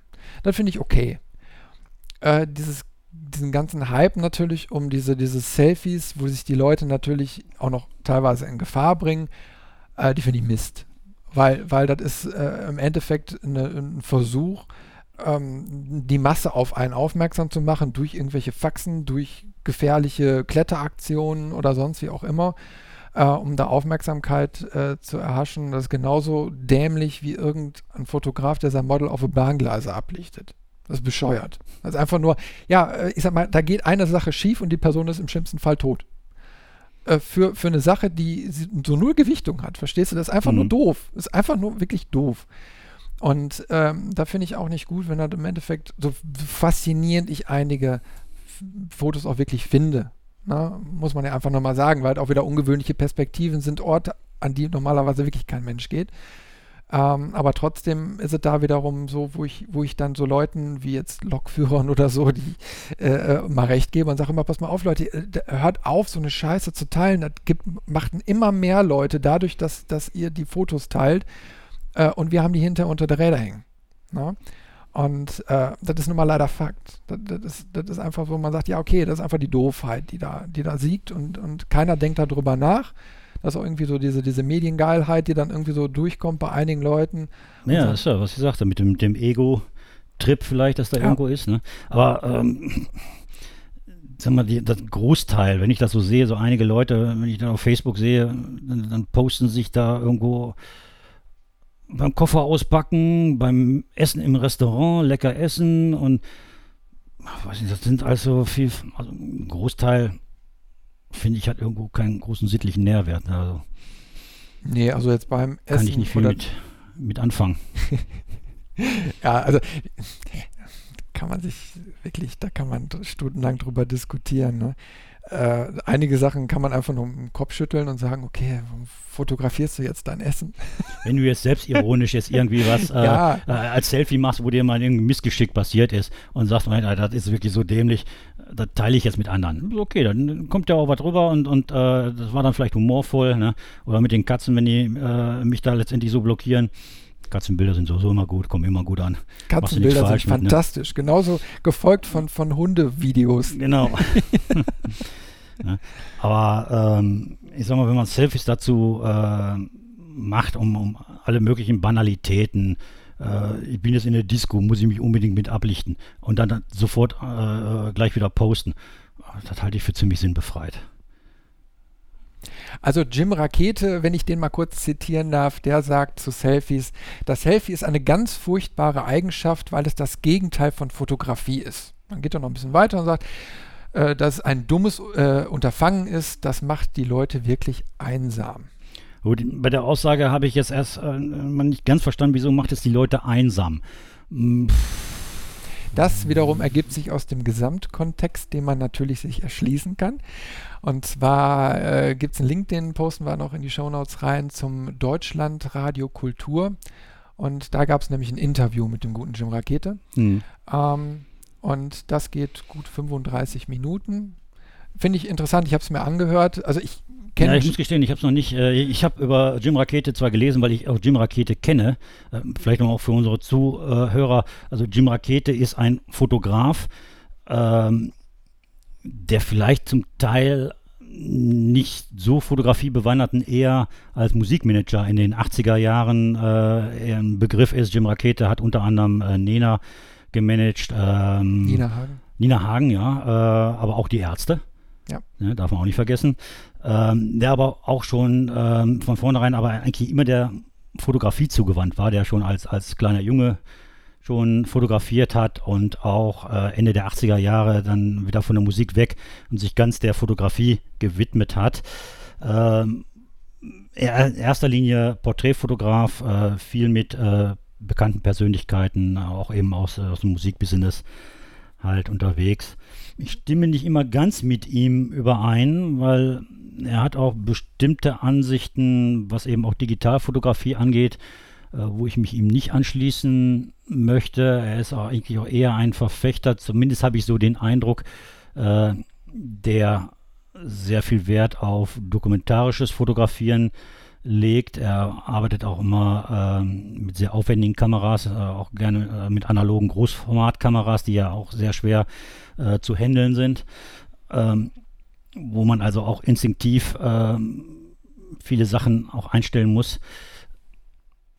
Aber ich weiß nicht, also ich bin ja nicht so der Vertreter, der jetzt immer die, das ähm, nachträgliche Bearbeiten im, im Rechner eben ablehnt. Von daher ist er nicht so ganz, ganz mein Favorit. Ja, Aber hast, äh, unbestreitbar, er macht hervorragende Porträts, also das äh, davon völlig unabhängig. Also er versteht sein Handwerk. Also du hast schon, schon gerade äh, schon fast gut dieses äh, halbstündige Interview zusammengefasst. Oh, ohne, ohne es gehört zu haben, das ist so gut. ja. Na, also du, du äh, ähm, hast ja schon recht, also er, er hat, äh, glaube ich, erzählt er ja auch dann in dem Interview irgendwie mit sechs schon angefangen zu fotografieren. Mhm äh, kam dann irgendwann, äh, dadurch, dass er eben mal in Berlin war und mit der ganzen Szene da zusammenkam, ähm, auch hinterher da zur, ähm, zu diesem Musikmanagement, hat aber erzählt er dann eben halt auch in dieser Zeit noch viel mehr fotografiert, weil er jeden fotografiert hat, der durch die Tür kam. Und äh, hat sich dann natürlich hinterher wieder auf die Fotografie spezialisiert. Er ist natürlich ein Charakterkopf.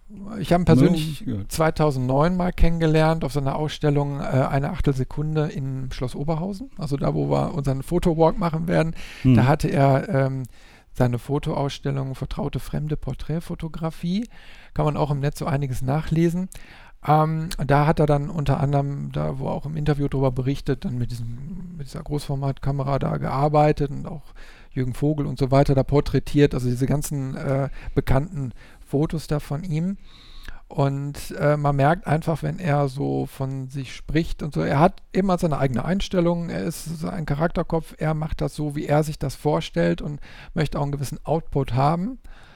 Natürlich ist er auch Realist, er weiß, wie das ganze, ganze Business funktioniert und er hat eben halt nur den Vorteil, er ist ein sehr bekannter in der ganzen Szene und hat natürlich ein ganz anderes Standing als äh, Leute, die jetzt neu in den Bereich einsteigen und er macht auch die Aussage in dem Interview und sagt, okay, pass mal auf, ich, ich kann keinem Neuen raten, in diesen Bereich einzusteigen. Klar, ist der geilste Job der Welt, das können wir, glaube ich, alle unterschreiben, ähm, aber es ist auch äh, eine Sache, wo du immer, ähm, also nie reich von wirst und, und äh, Glück haben kannst, dass du überhaupt davon über, mit über die Runden kommst. Und ähm, ja, da ist er einfach ganz ehrlich und, und haut es so raus. Und so, so ist die Realität. Und ähm, hat er ja auch nicht Unrecht mit. Das nee, nee, also ist, mit, ist, mit der normalen Fotografie wirst du auch nichts. Ne? Also nee, da musst du schon wirklich wie er und an die großen Leute rankommen, die das auch entsprechend bezahlen. Man muss immer, man muss immer betrachten, ähm, wie weit möchte man da auch gehen. Also was, was, was, also wie stellt man sich sein fotografisches Business vor? Das kann ja bei einem, also ist bei einem Kunstfotografen anders als bei einem Fotojournalisten. Mhm. Ähm, und selbst da muss man sehen, wie weit will man denn bitte schön gehen. Und äh, gibt es noch andere Standbeine, die einem irgendwie zu einem Namen verhelfen? Also ich, ein Beispiel jetzt mal Leonard Nimoy, ne? der Spock von, von Star Trek. Äh, der war Zeit seines Lebens auch Fotograf und hat dann klar, natürlich über seine Rollen und so einen Berühmtheitsstatus erreicht und hat dann nebenbei fotografiert, musste davon aber auch nicht leben. Hat aber dann eben halt Fotos gemacht, wo man auch sagt, okay, das ist Kunst, das ist reine Kunstfotografie, ist nicht unbedingt immer alles schön, aber er hat, er hat da was Besonderes mit verbunden und hat eben halt die Fotografie, äh, hat ein Standing dadurch durch seinen Namen. Und genauso ist es eben halt bei solchen Größen. Und jetzt muss man sich nur mal überlegen, man kommt als Neuer eben halt auf dem Markt, wie willst du deine Duftmarke setzen? Wie, wie, du hast null Bekanntheit, du machst. Eben, du wirst nicht wahrgenommen. du kannst, du kannst, du kannst mit deiner Kamera vielleicht umgehen, aber äh, als Fotojournalist kannst du die Entscheidung treffen: Okay, ich gehe in ein Krisengebiet, ich setze mich einer Gefahr aus. Äh, ich stehe da vielleicht drauf, ich finde das toll, ich brauche diesen Kick. Und ich bin aber auch, auch auf der Suche nach so einem Motiv. Na, ich, ich, ich bin bereit dafür, äh, jemanden in dem Moment zu fotografieren, wenn er von einer Granate zerfetzt wird. Das ist einfach ganz doof gesagt. Ähm, andere Leute wollen aber nur das Schöne ablichten. So, und da gehe ich jetzt mal davon aus, die meisten wollen einfach was Schönes. Die wollen mit schönen Models zusammenarbeiten, die wollen äh, schöne Landschaften fotografieren. Ich will mit schönen Blumen zusammenarbeiten. Ja, so, und möchten natürlich damit Geld verdienen. Sondern muss ich mir natürlich auch die Frage stellen, ist es möglich? Ist das möglich, äh, sich mit dieser Reduktion und äh, wo man sich dann wirklich auf seine eigene persönliche Leidenschaft fokussiert, ähm, damit so viel Geld zu verdienen, dass man wenigstens die Butter auf seinem Butterbrot hat. Ich sage jetzt einfach mal nein. Also man muss da schon viel, viel mehr Gehirnschmalz leider reinstecken, so hart es sich auch anhört. Mhm. Aber heutzutage sind Geschäftsmodelle gefragt, wo man einfach sagt, okay, pass mal auf, was kann ich denn sonst noch? Kann ich vielleicht filmen? Also ich finde heutzutage gehört Fotografie und Filmerei äh, äh schon in ein Boot. Also wenn, wenn ich da irgendwie businessmäßig unterwegs bin, dann muss ich beide Bereiche abdecken können weil ich dann sage, okay, ich kümmere mich um Bild und bewegt Bild. Das ist meine Dienstleistung. Aber guck mal, wenn jetzt aus unternehmerischer Sicht siehst, warum soll ich mir denn jetzt äh, eins, also einen Fotografen nehme ich mir noch daher, dann nehme ich mir da noch einen Videografen und äh, na, dann noch einen, der hat koordiniert. Warum nehme ich mir nicht einen, der das alles kann? Die wollen ja nicht drei Leute bezahlen, die wollen nur einen bezahlen, wenn sie ihre Vorstandssitzung oder so dokumentiert haben wollen. Jetzt einfach mal so grob gesagt. Und das sollte man sich immer vor Augen führen. Also da, soll, da, da müssen schon interessante Konzepte irgendwie mit an den Start, äh, dass man sagen kann, wirklich, okay, das, das, das ich kann diesen Bereich auch mitmachen, diese Fotografie, die mir, die mir Spaß macht, aber ich muss auch in den sauren Apfel beißen ähm, und vielleicht was mitmachen, was mir nicht so viel Spaß macht, aber was mir halt Geld bringt. Das denke ich auch. Also ich denke in dem Bereich vielleicht, wo, wo, des, wo das Handwerk noch selbst äh, gefragt wird, äh, Unternehmensporträts zum Beispiel, da ist vielleicht noch eine gewisse Möglichkeit gegeben, wenn du dann ein vernünftiges Konzept hast und du eine vernünftige äh, Bildsprache hast. Aber auch da musst du erstmal den Anfang gemacht haben, an gewisse Leute rankommen, äh, ge eine gewisse Anzahl und eine gewisse Qualität von Werken schaffen, damit du überhaupt gebucht wirst die rein künstlerische Fotografie, wo quasi das Werk im Vordergrund steht und der Fotograf mehr im Hintergrund rückt, äh, da wird es schwierig, weil äh, das erwähnte ich vorhin ja schon, äh, es gibt ja heutzutage Hobbyfotografen, die das aus Spaß an der Freude machen und die 1A Bilder äh, zustande bringen. Also da wird die Luft, denke ich mal, äh, ganz, ganz dünn, wenn man das äh, als, als Profi machen möchte und äh, nur von den reinen äh, Blumenaufnahmen, Landschaftsaufnahmen, selbst Architekturaufnahmen äh, zu leben. Ich glaube, das ist äh, heutzutage nicht mehr machbar. Dafür ist das Angebot, äh, auch das kostenlose Angebot heutzutage einfach zu groß. Also, da gebe ich dir recht, du musst wirklich irgendwo etwas äh, anbieten. Es muss etwas sein, was die Leute nicht können sicherlich in eine Videoproduktion können die wenigsten, weil man da auch ein entsprechendes Equipment braucht, auch die entsprechende Software, das kostet richtig Geld und äh, du brauchst Erfahrung da drin. Das sind sicherlich Sachen, äh, wo du dich vielleicht noch irgendwo positionieren kannst.